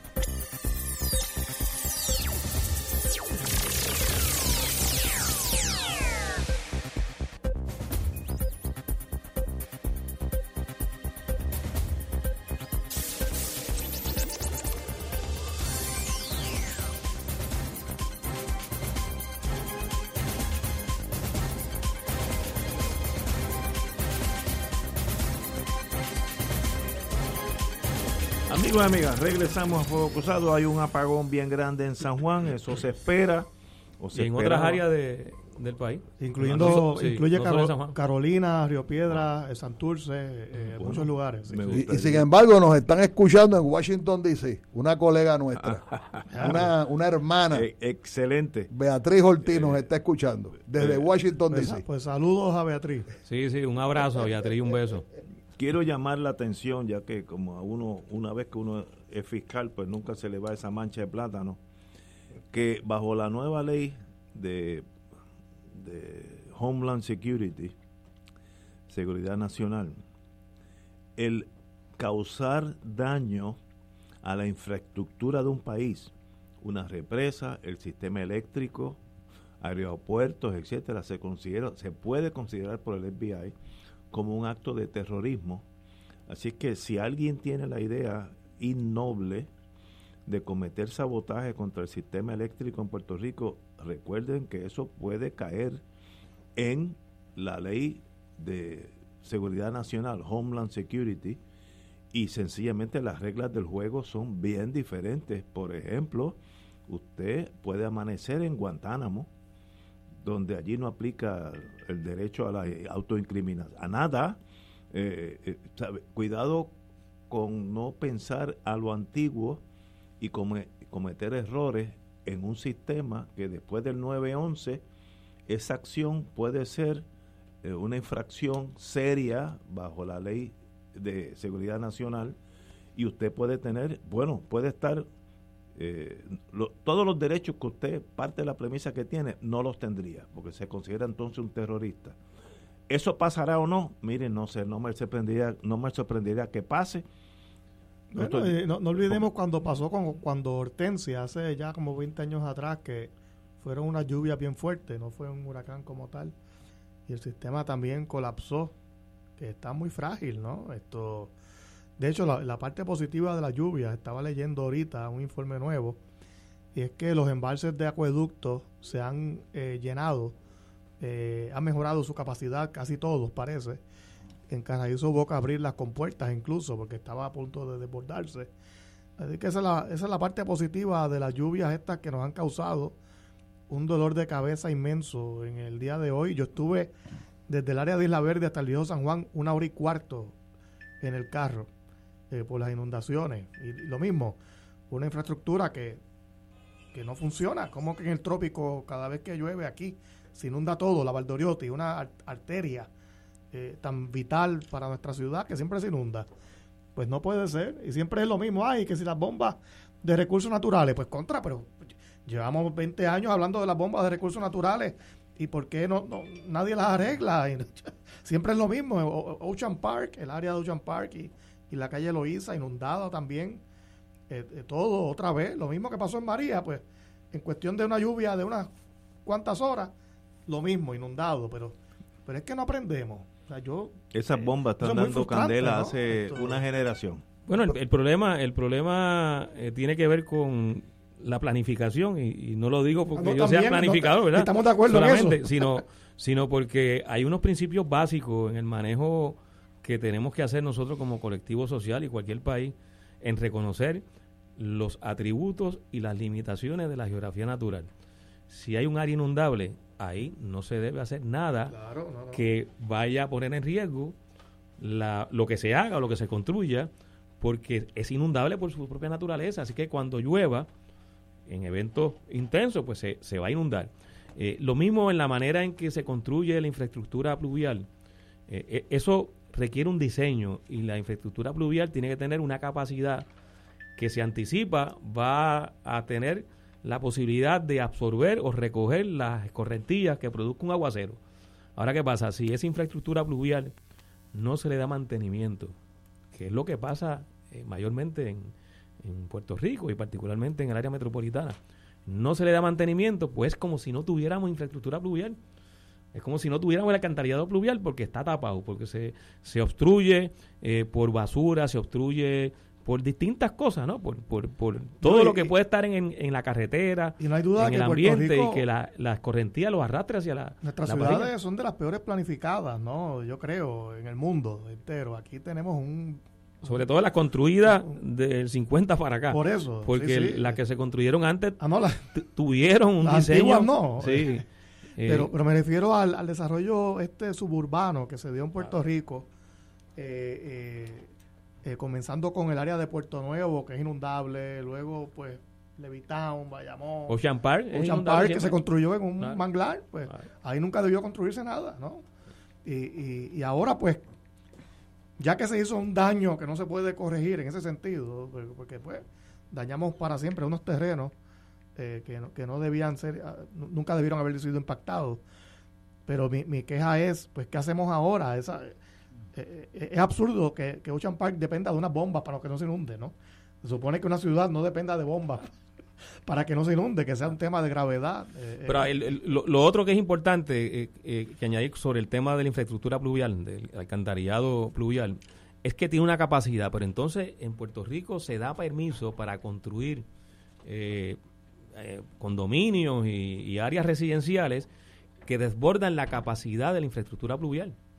¿eh? y como, como eh, se impone ese interdicto de que no, no se puede detener el desarrollo, entonces se habla de desarrollo, pero eso no es desarrollo, o sea, dar un permiso en un lugar donde no existe la capacidad para atender, por ejemplo, las, las escorrentías que se van a generar, pues eso no es desarrollo, eso es asegurar que vamos a tener crisis permanente en el manejo de las escorrentías, de las inundaciones.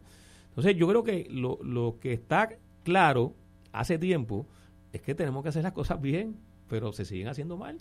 Fíjate, Tato. Y se siguen imponiendo criterios que no tienen que ver con los procesos de planificación, imponiendo decisiones sobre permisos que están en contra de los límites que incluso la propia infraestructura nos dice.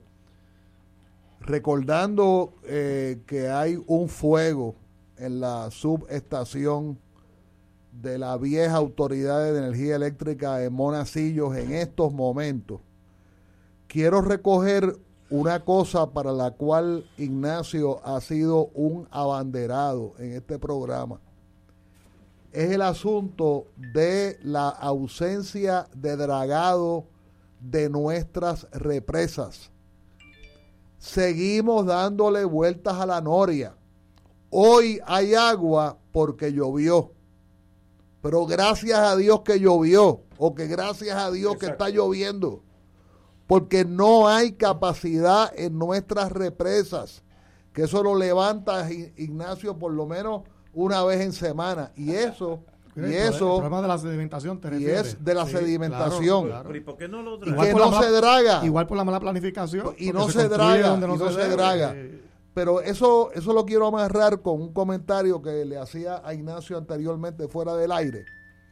Y es que yo creo que los medios de comunicación y la prensa radial puertorriqueña comete el error ya yo estoy bastante cansado, comete el error de estar todo el día hablando de lo que los políticos en la legislatura están haciendo.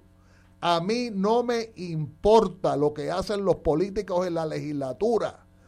Ahorita yo hablaba, ahorita yo escuchaba nada menos que a Luis Raúl Torres hablando de los cambios de, legislación de género. O sea, el legislador de la diosa Amita eh, va a hablar ahora de la, legislación de eh, la defensa de la perspectiva de género. Yo creo que los medios de comunicación radial en particular deben ocuparse de cosas importantes. Y por eso es que yo meto esto ahora que estamos hablando de las represas porque lo que es importante en Puerto Rico es que haya agua. Fíjate, hasta la luz es secundaria. El agua es lo básico. Eh, a mí primero eh, háblame de represas. No, no, el agua es mucho más importante. Pues por eso, pues por eso, pues por eso lo digo, pues por eso le digo. De hecho, me llegan aquí imágenes del, fuego de Monacillo y sí es una cosa bien grande allí. Así que vamos a ver qué sucede. Yo siempre recuerdo que, que todos tenemos el gran privilegio, el gran privilegio de que pasamos por el huracán María. ¿Y por qué digo eso? Porque yo estuve tres meses sin luz, pero afortunadamente no me faltó el agua, no me faltó el agua.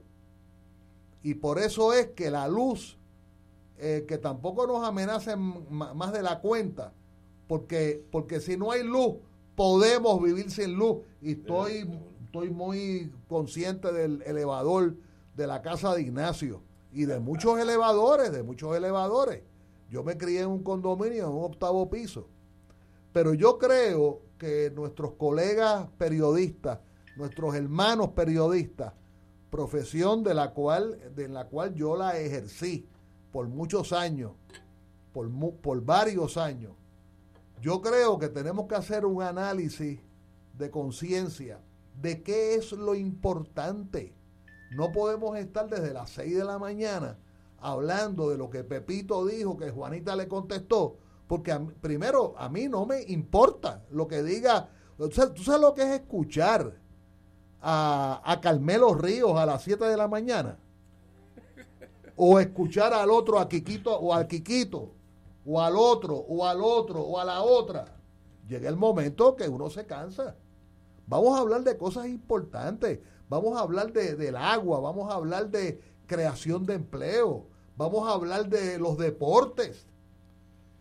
Pero, pero eh, yo, yo estoy haciendo una invitación abierta a mucha gente que quiero mucho y que respeto mucho, pero que creo que las estaciones de radio se, se van por la, por la más fácil que es el chisme que ha pasado hace 15 minutos en la legislatura. Que no tiene consecuencias, pero divierte, como decía Gallizá, divertimento, como en, la, como en las óperas. Hay una, una etapa de que los políticos se entretienen con la cosa chiquita, porque es más fácil hablar del último chisme de cómo vamos a dragar las represas. Es un problema inminente y bien serio. Eso es un tema que se viene debatiendo hace más de 20 años. Y, no ha pasado nada. Y, no se actúa, no solo con el tema del dragado, porque es mucho más complejo. O sea, el, asunto del agua, de tener un uso eficiente del recurso agua, requiere una serie de medidas que están dichas, que están incluso en el plan integral del recurso agua, un plan que aprobó el Departamento de Recursos Naturales y Ambientales y que lo firmó el gobernador de entonces. Y ese plan integral de recursos agua tiene la lista de las acciones que se deben llevar a cabo para mejorar el manejo del recurso agua y por tanto para tener la disponibilidad del recurso, no solo para nosotros como seres humanos que vivimos en una sociedad, sino las demás formas de vida que dependen del recurso agua y que nosotros los humanos no podemos secuestrárselo, porque del recurso agua dependen sistemas ecológicos, y esos sistemas ecológicos, si no funcionan, se, se pierde la posibilidad de que nosotros, como geografía natural, podamos tener las condiciones para vivir en ella. Pero entonces no, no se actúa, o sea, es de los tantos temas en que está dicho lo que hay que hacer, pero por alguna razón, que sabemos cuáles son las razones, no se implantan las recomendaciones, recomendaciones que vienen incluso de las agencias públicas porque hay recomendaciones que vienen de sectores sociales, de sectores eh, eh, especialistas en los temas, pero recomendaciones que incluso ya han adoptado las agencias públicas y no se implantan. Yo creo que esa es la discusión, ¿por qué? ¿Por qué aquí las políticas que se aprueban se quedan? Se quedan en el aire y, eso es una forma de sabotear. Ahorita tú hablabas, Ignacio, del sabotaje, que, que puede implicar, lo decía de la perspectiva legal. Bueno, por aquí se están saboteando servicios públicos hace tiempo. Bueno, yo creo que aquí Luma está saboteando a la Autoridad de Energía Eléctrica. ¿eh? Y yo creo que aquí ha habido una intención de ir erosionando y de, descomponiendo los servicios públicos esenciales con el propósito de privatizarlos y venderlos. Oye, eso es un sabotaje también. No tendrá las consecuencias legales desde el punto de vista de lo que es las leyes, ¿verdad? Que se están citando. Pero el resultado es el mismo. El resultado es que se priva de servicios esenciales eh, a la población y en muchos casos a los sectores eh, más vulnerables. Señores, tenemos que ir a una pausa y regresamos con Fuego Cruzado. Fuego Cruzado está contigo en todo Puerto Rico. De todo un poco, con Manolo Almeida, el más ameno en tus mañanas por Radio Paz 810 AM. De martes a viernes a las 9 de la mañana. Notas positivas, salud, ambiente, negocios y entretenimiento. De todo un poco. Martes a viernes por Radio Paz. ¡Estamos vivos! Dale una vuelta al mundo los viernes a las 2 de la tarde y repasa las noticias y acontecimientos más relevantes, los sucesos que trascienden límites territoriales y sus protagonistas son objeto de discusión y análisis de nuestro panel. Para ampliar la perspectiva noticiosa de nuestra audiencia, emprende una vuelta al mundo. Cada viernes, comenzando a las 2 de la tarde por...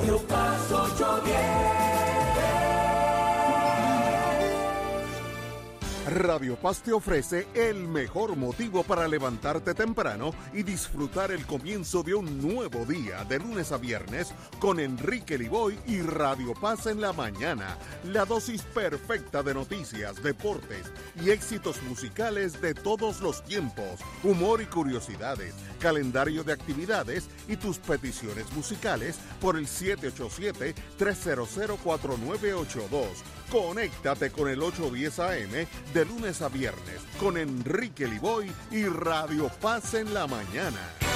Buenos días familia. Es la casa a la que siempre puedes llegar sin invitación. A las 10 de la mañana, Judith Felicie es tu anfitriona para conversar sobre medicina, psiquiatría de niños y adolescentes, artes, derecho, valores y fe. Todos los días por Radio Paz 810 AM. Buenos días familia. Donde una conversación parece demasiado corta. Buenos días familia. De lunes a viernes por Radio Paz 810 AM.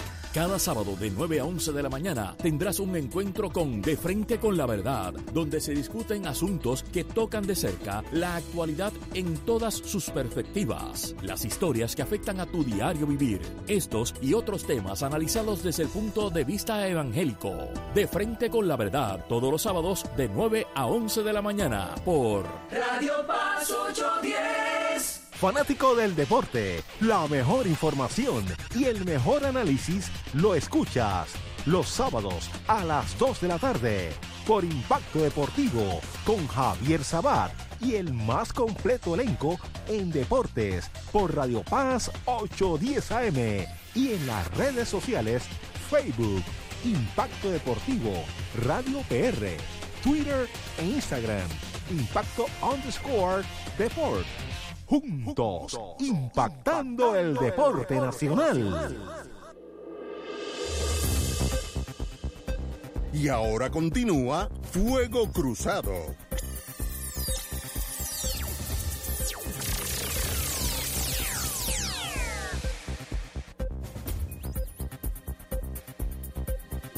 Amigos, amigas, eh, aunque estamos apagados, un apagón masivo que incluye hasta, aquí digo, hasta Junco, Humacao, todo eso está apagado. Así que un, un apagón mayor en Puerto Rico, esperemos que, que no sea por causas humanas, sino que sea por el problema de, de técnico, porque eso conlleva otras otras consecuencias. Pero presten atención en lo que, aunque estamos apagados, le tengo una tremenda noticia. Tenemos un viaje espectacular que no puede, que no se puede perder. Ruta del vino a España y Portugal. 21 de noviembre al 3 de diciembre. Ese grupo visitaría Ribera del Duero, Rioja, Oporto en Portugal. Allá hay un buen Oporto, de paso. Eh, las bodegas Marqués de Riscal, Marqués de Cáceres, Protos, ese es bueno. Muga, buenísimo. Valdecueva, bueno. Yo aquí los conozco casi todos, fíjese. Eh, también visitaremos el Castillo Museo del Vino, y que incluye crucero por el río Duero. Es un viaje para todos los que les gustan disfrutar y conocer del buen vino. Yo estaré allí con ustedes en este maravilloso viaje. Eh, la tarifa incluye vuelo directo de Iberia, alojamiento en hoteles cuatro estrellas, desayunos, almuerzos y cenas. Eh, obviamente el vino, ese es parte de la razón.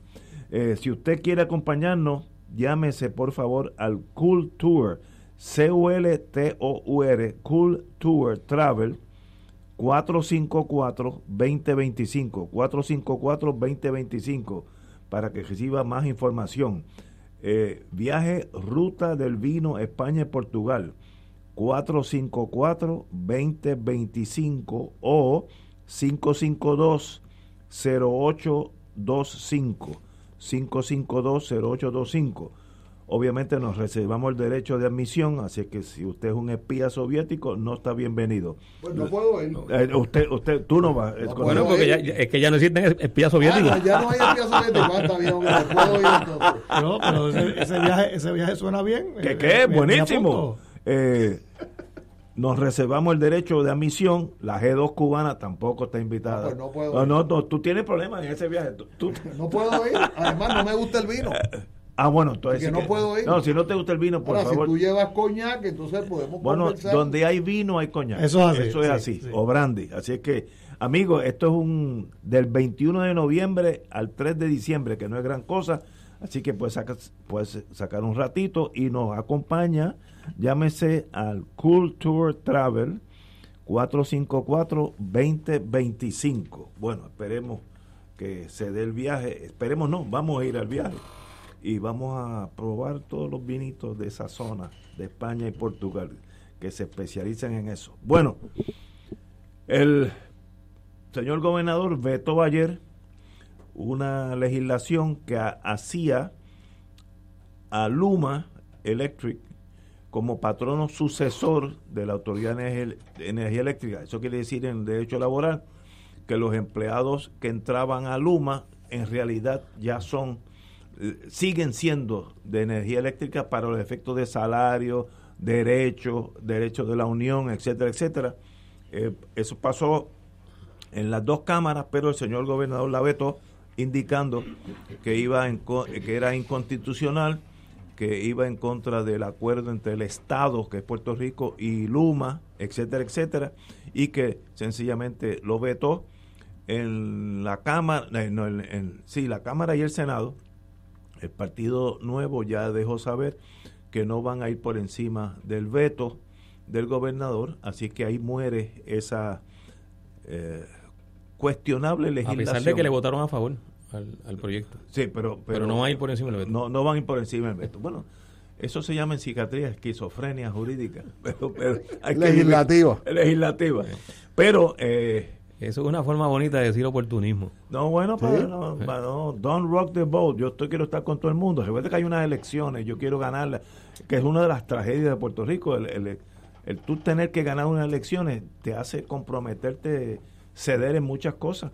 Pero yo creo que es correctamente que bajo derecho laboral ese no es un patrono sucesor.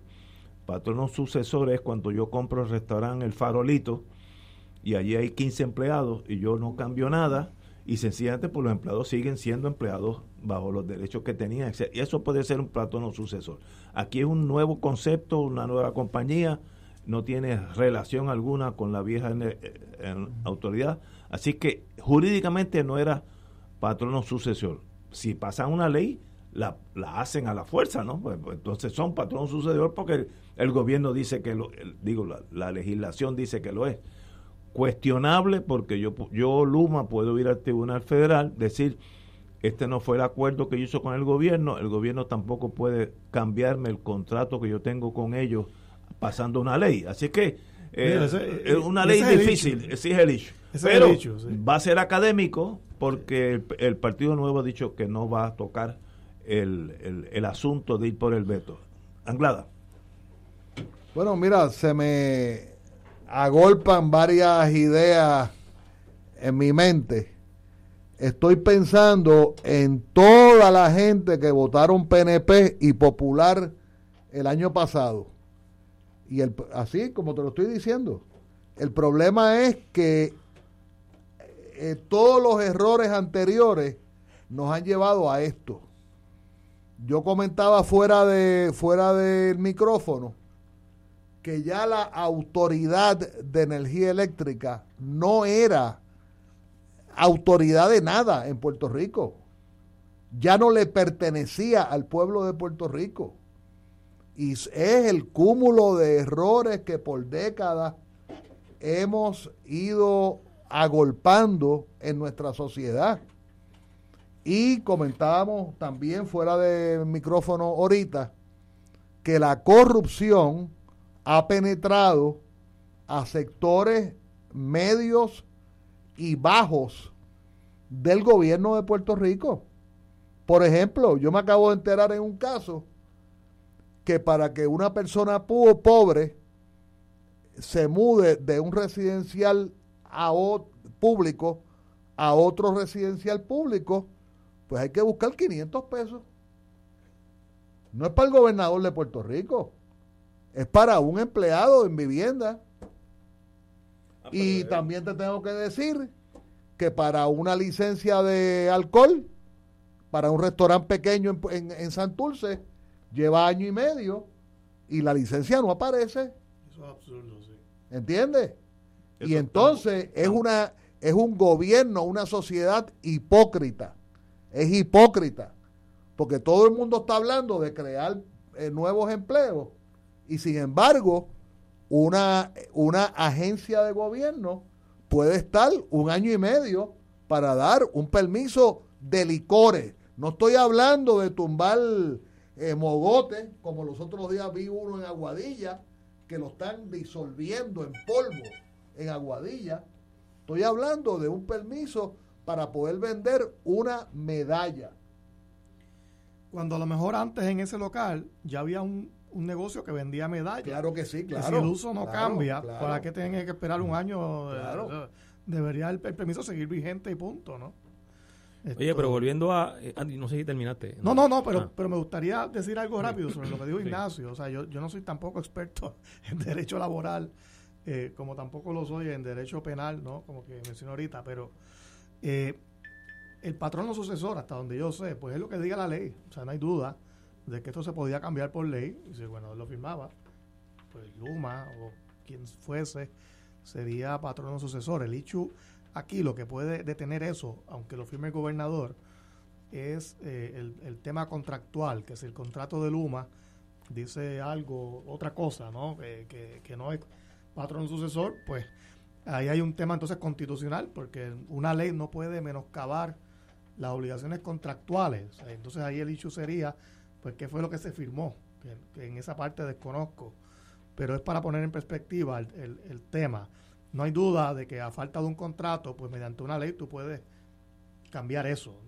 Pero hay un contrato eh, envuelto. Yo, yo creo que, que en el fondo lo que pasa es que Pierluisi no cree en el patrono sucesor eh, según estaba planteado en esta ley. O sea, Pierluisi está comprometido con ese contrato de Luma y yo creo que él ya eh, entregó su, su futuro. O sea, él, se entregó completo en términos políticos a las consecuencias que va a tener eh, o pueda tener o está teniendo ya el, el, haberse dado ese contrato de Luma y él no haber cumplido incluso con, con expresiones que hizo durante la campaña electoral de que iba a revisar ese contrato y que lo iba a cambiar.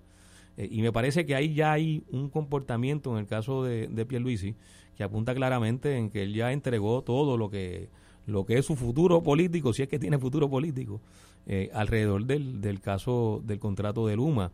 Este, yo pienso, ustedes son abogados y no soy abogado, pero yo pienso que quien declara inconstitucional una ley es el Tribunal Supremo. O sea, no lo puede declarar Pierluisi. O sea, Pierluisi no puede decir ah, no, no, que la, que la afirmar eso. Por eso, y que ah, Luma vaya... Y, habría que impugnarle los claro, tribunales. Que Luma lo impugne en los tribunales. pero por eso planteé al principio que yo creo que lo que pasa es que él está totalmente convencido de que no debe haber un patrono sucesor en la Autoridad de Energía Eléctrica. Eh, y pues no firmó el proyecto. Ahora, lo que iba a añadir, Ignacio, a esa noticia, es que eh, junto con vetar ese proyecto firmó la ley que se le ha llamado la ley de retiro digno. Retiro digno, que, que fue una ley que se aprobó también prácticamente por unanimidad, por unanimidad, por, unanimidad. este, y que fue un, un proyecto que, que se trabajó con sectores sociales, con los retirados, eh, hubo todo un reclamo de distintos sectores en Puerto Rico que llevaron a que finalmente en la legislatura se lograra elaborar ese, ese proyecto de ley y recogió lo que eran las expresiones y lo que se estaba reclamando por parte de, los retirados y las retiradas. Eh, sin embargo, en la argumentación, o por lo menos en el comunicado de prensa de Pierluisi, cuando lo firma, lo firma, pero anticipando y prácticamente diciendo a la Junta, este actúa sobre declarar nula esa ley. Eh, que, la, que la Junta dentro de la ley promesa tiene la posibilidad de que si la legislatura aprueba una ley que está en contradicción según la Junta de Control Fiscal, con el plan fiscal, pues la puede declarar nula. Yo te apuesto que la Junta la va a dejar sin efecto. Oh, yo creo que, yo creo que si, si es consistente con el plan fiscal y es consistente con lo que hasta ahora han expresado, pues van a actuar en esa dirección. Pero el gobernador adjudicó, o sea, el gobernador en la práctica firma la ley, pero es como si dijera, yo la voy a firmar, pero realmente a mí no me preocupa.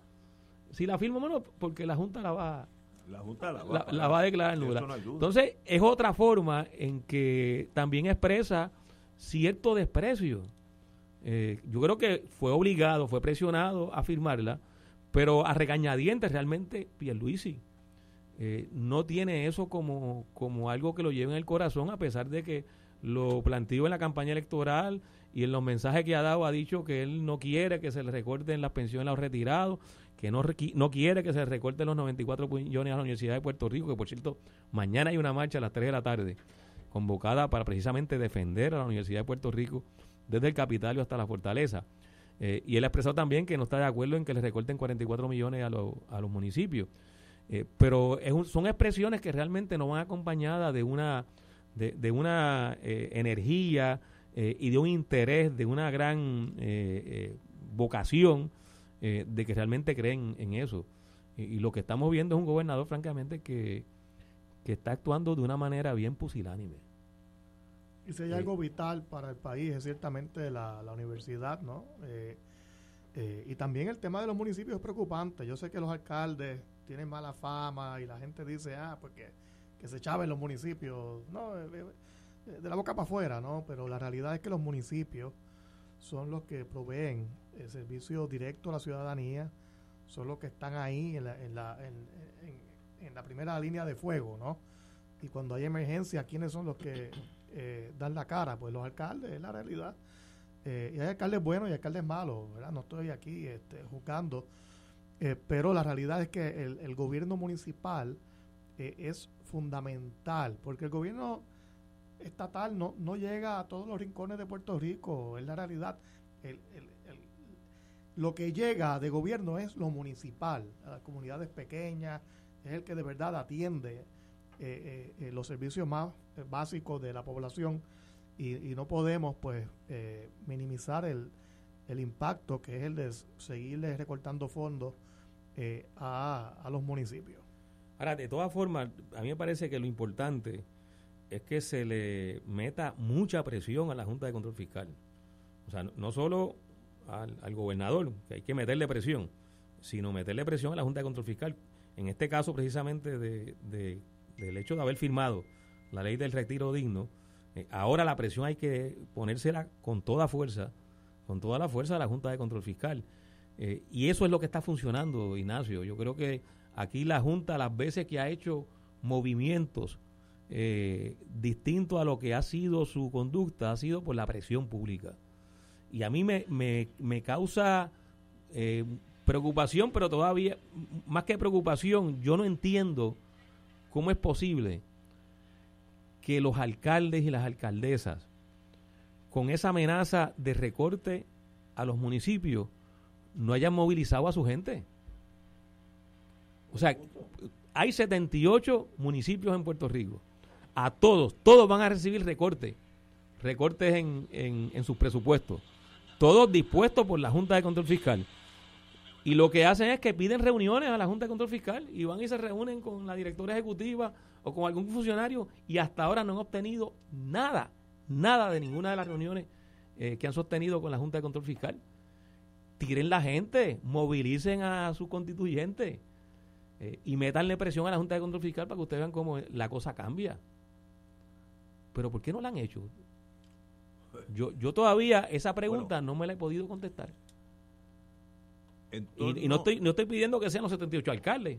Oye, lo, que, aquellos que sean más miedosos y cobardes, pues lo entendemos. Oye, yo, pero, pero como, como dijo ahorita, uno que otro, uno que otro. Yo soy firme creyente en el, en el servicio, ¿verdad? A nivel municipal, creo que sin, sin ese ente, sin ese gobierno municipal, eh, son muchas las comunidades en Puerto Rico porque estarían totalmente desprovistas de ayuda, de servicios gubernamentales.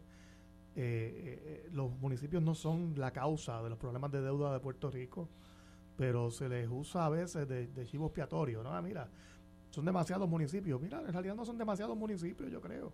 Simplemente, pues, pues se, puede de algún modo hacer el sistema más eficiente, lo que sea, costos compartidos la ley de municipios autónomos ya provee para eso, pero tiene que haber voluntad entonces de hacer esto más eficiente, pero eh, eh, no podemos obstaculizar esa labor de los municipios porque el que paga es el ciudadano. Oye, se me ocurrió una idea y esto es estrictamente voluntario del compañero Anglada. El compañero Anglada, yo lo conozco hace mil años, un abogado de excelente clase en el mundo federal y amigo y ha dicho aquí, porque tiene la ventaja que no esconde las cosas, y eso es en Puerto Rico una rareza. Él ha dicho que él es socialista, comunista, algo así. ¿Lo dijiste ahorita? Algo así. Ok. Yo creo que sería imperialista. pero, no, pero ahí hay un montón. pero, pero, no. Yo creo que sería excelente un programa, tenerte a ti como invitado y estar por lo menos una hora contigo para que tú expliques ¿Qué quiere ser una persona que diga que es socialista, una persona que diga que es comunista? ¿Qué quiere decir eso? Porque uno tiene unos, unos parámetros, sobre todo de la Guerra Fría, que los comunistas matan gente, torturan a todos aquellos que no están con ellos, los nenes chiquitos que no se comportan bien los matan, ¿sabes? Uno tiene esa cosa de la Guerra Fría espantosa y uno sabe que eso no es así, pero sería bueno con, pero Ignacio, yo viví en, yo viví en el socialismo en la Guerra Fría y eso no era cierto. Nadie mataba a nadie. Ah, bueno, no, no te estoy dando la razón. Como cuestión de hecho, donde yo viví dos años, eh, existe la universidad más antigua del centro de Europa, que es famosa en el mundo entero. Es esa? La Karlova Universitat en Praga.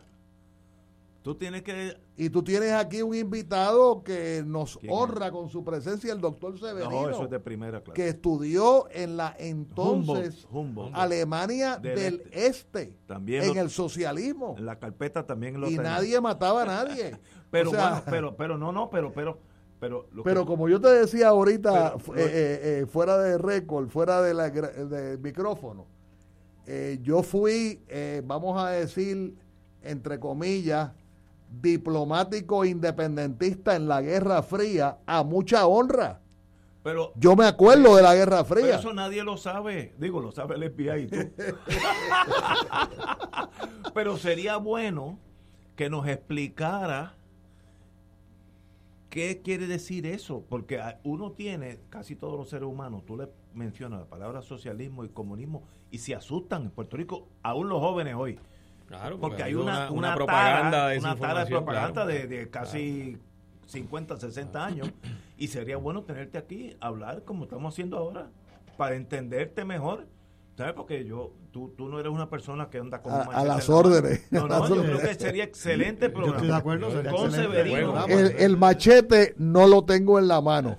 yo sé. Bueno, yo. que eso no quiere decir que no tenga machete. Bueno, señores, tenemos que irnos. Ha sido un privilegio. Gracias, Ignacio, y, por tu invitación. No, y ese encuentro con Y le deseamos a, a, Julio Muriente que, que, que, vaya a Perú un momentito que, para que contabilice el punto 2 de la milésima del 1% que estaba en litigio y que regrese rápido a Puerto Rico. Bueno, que no regrese tan rápido porque no hay luz, así que cógelo suave por allá. Señores, hasta mañana.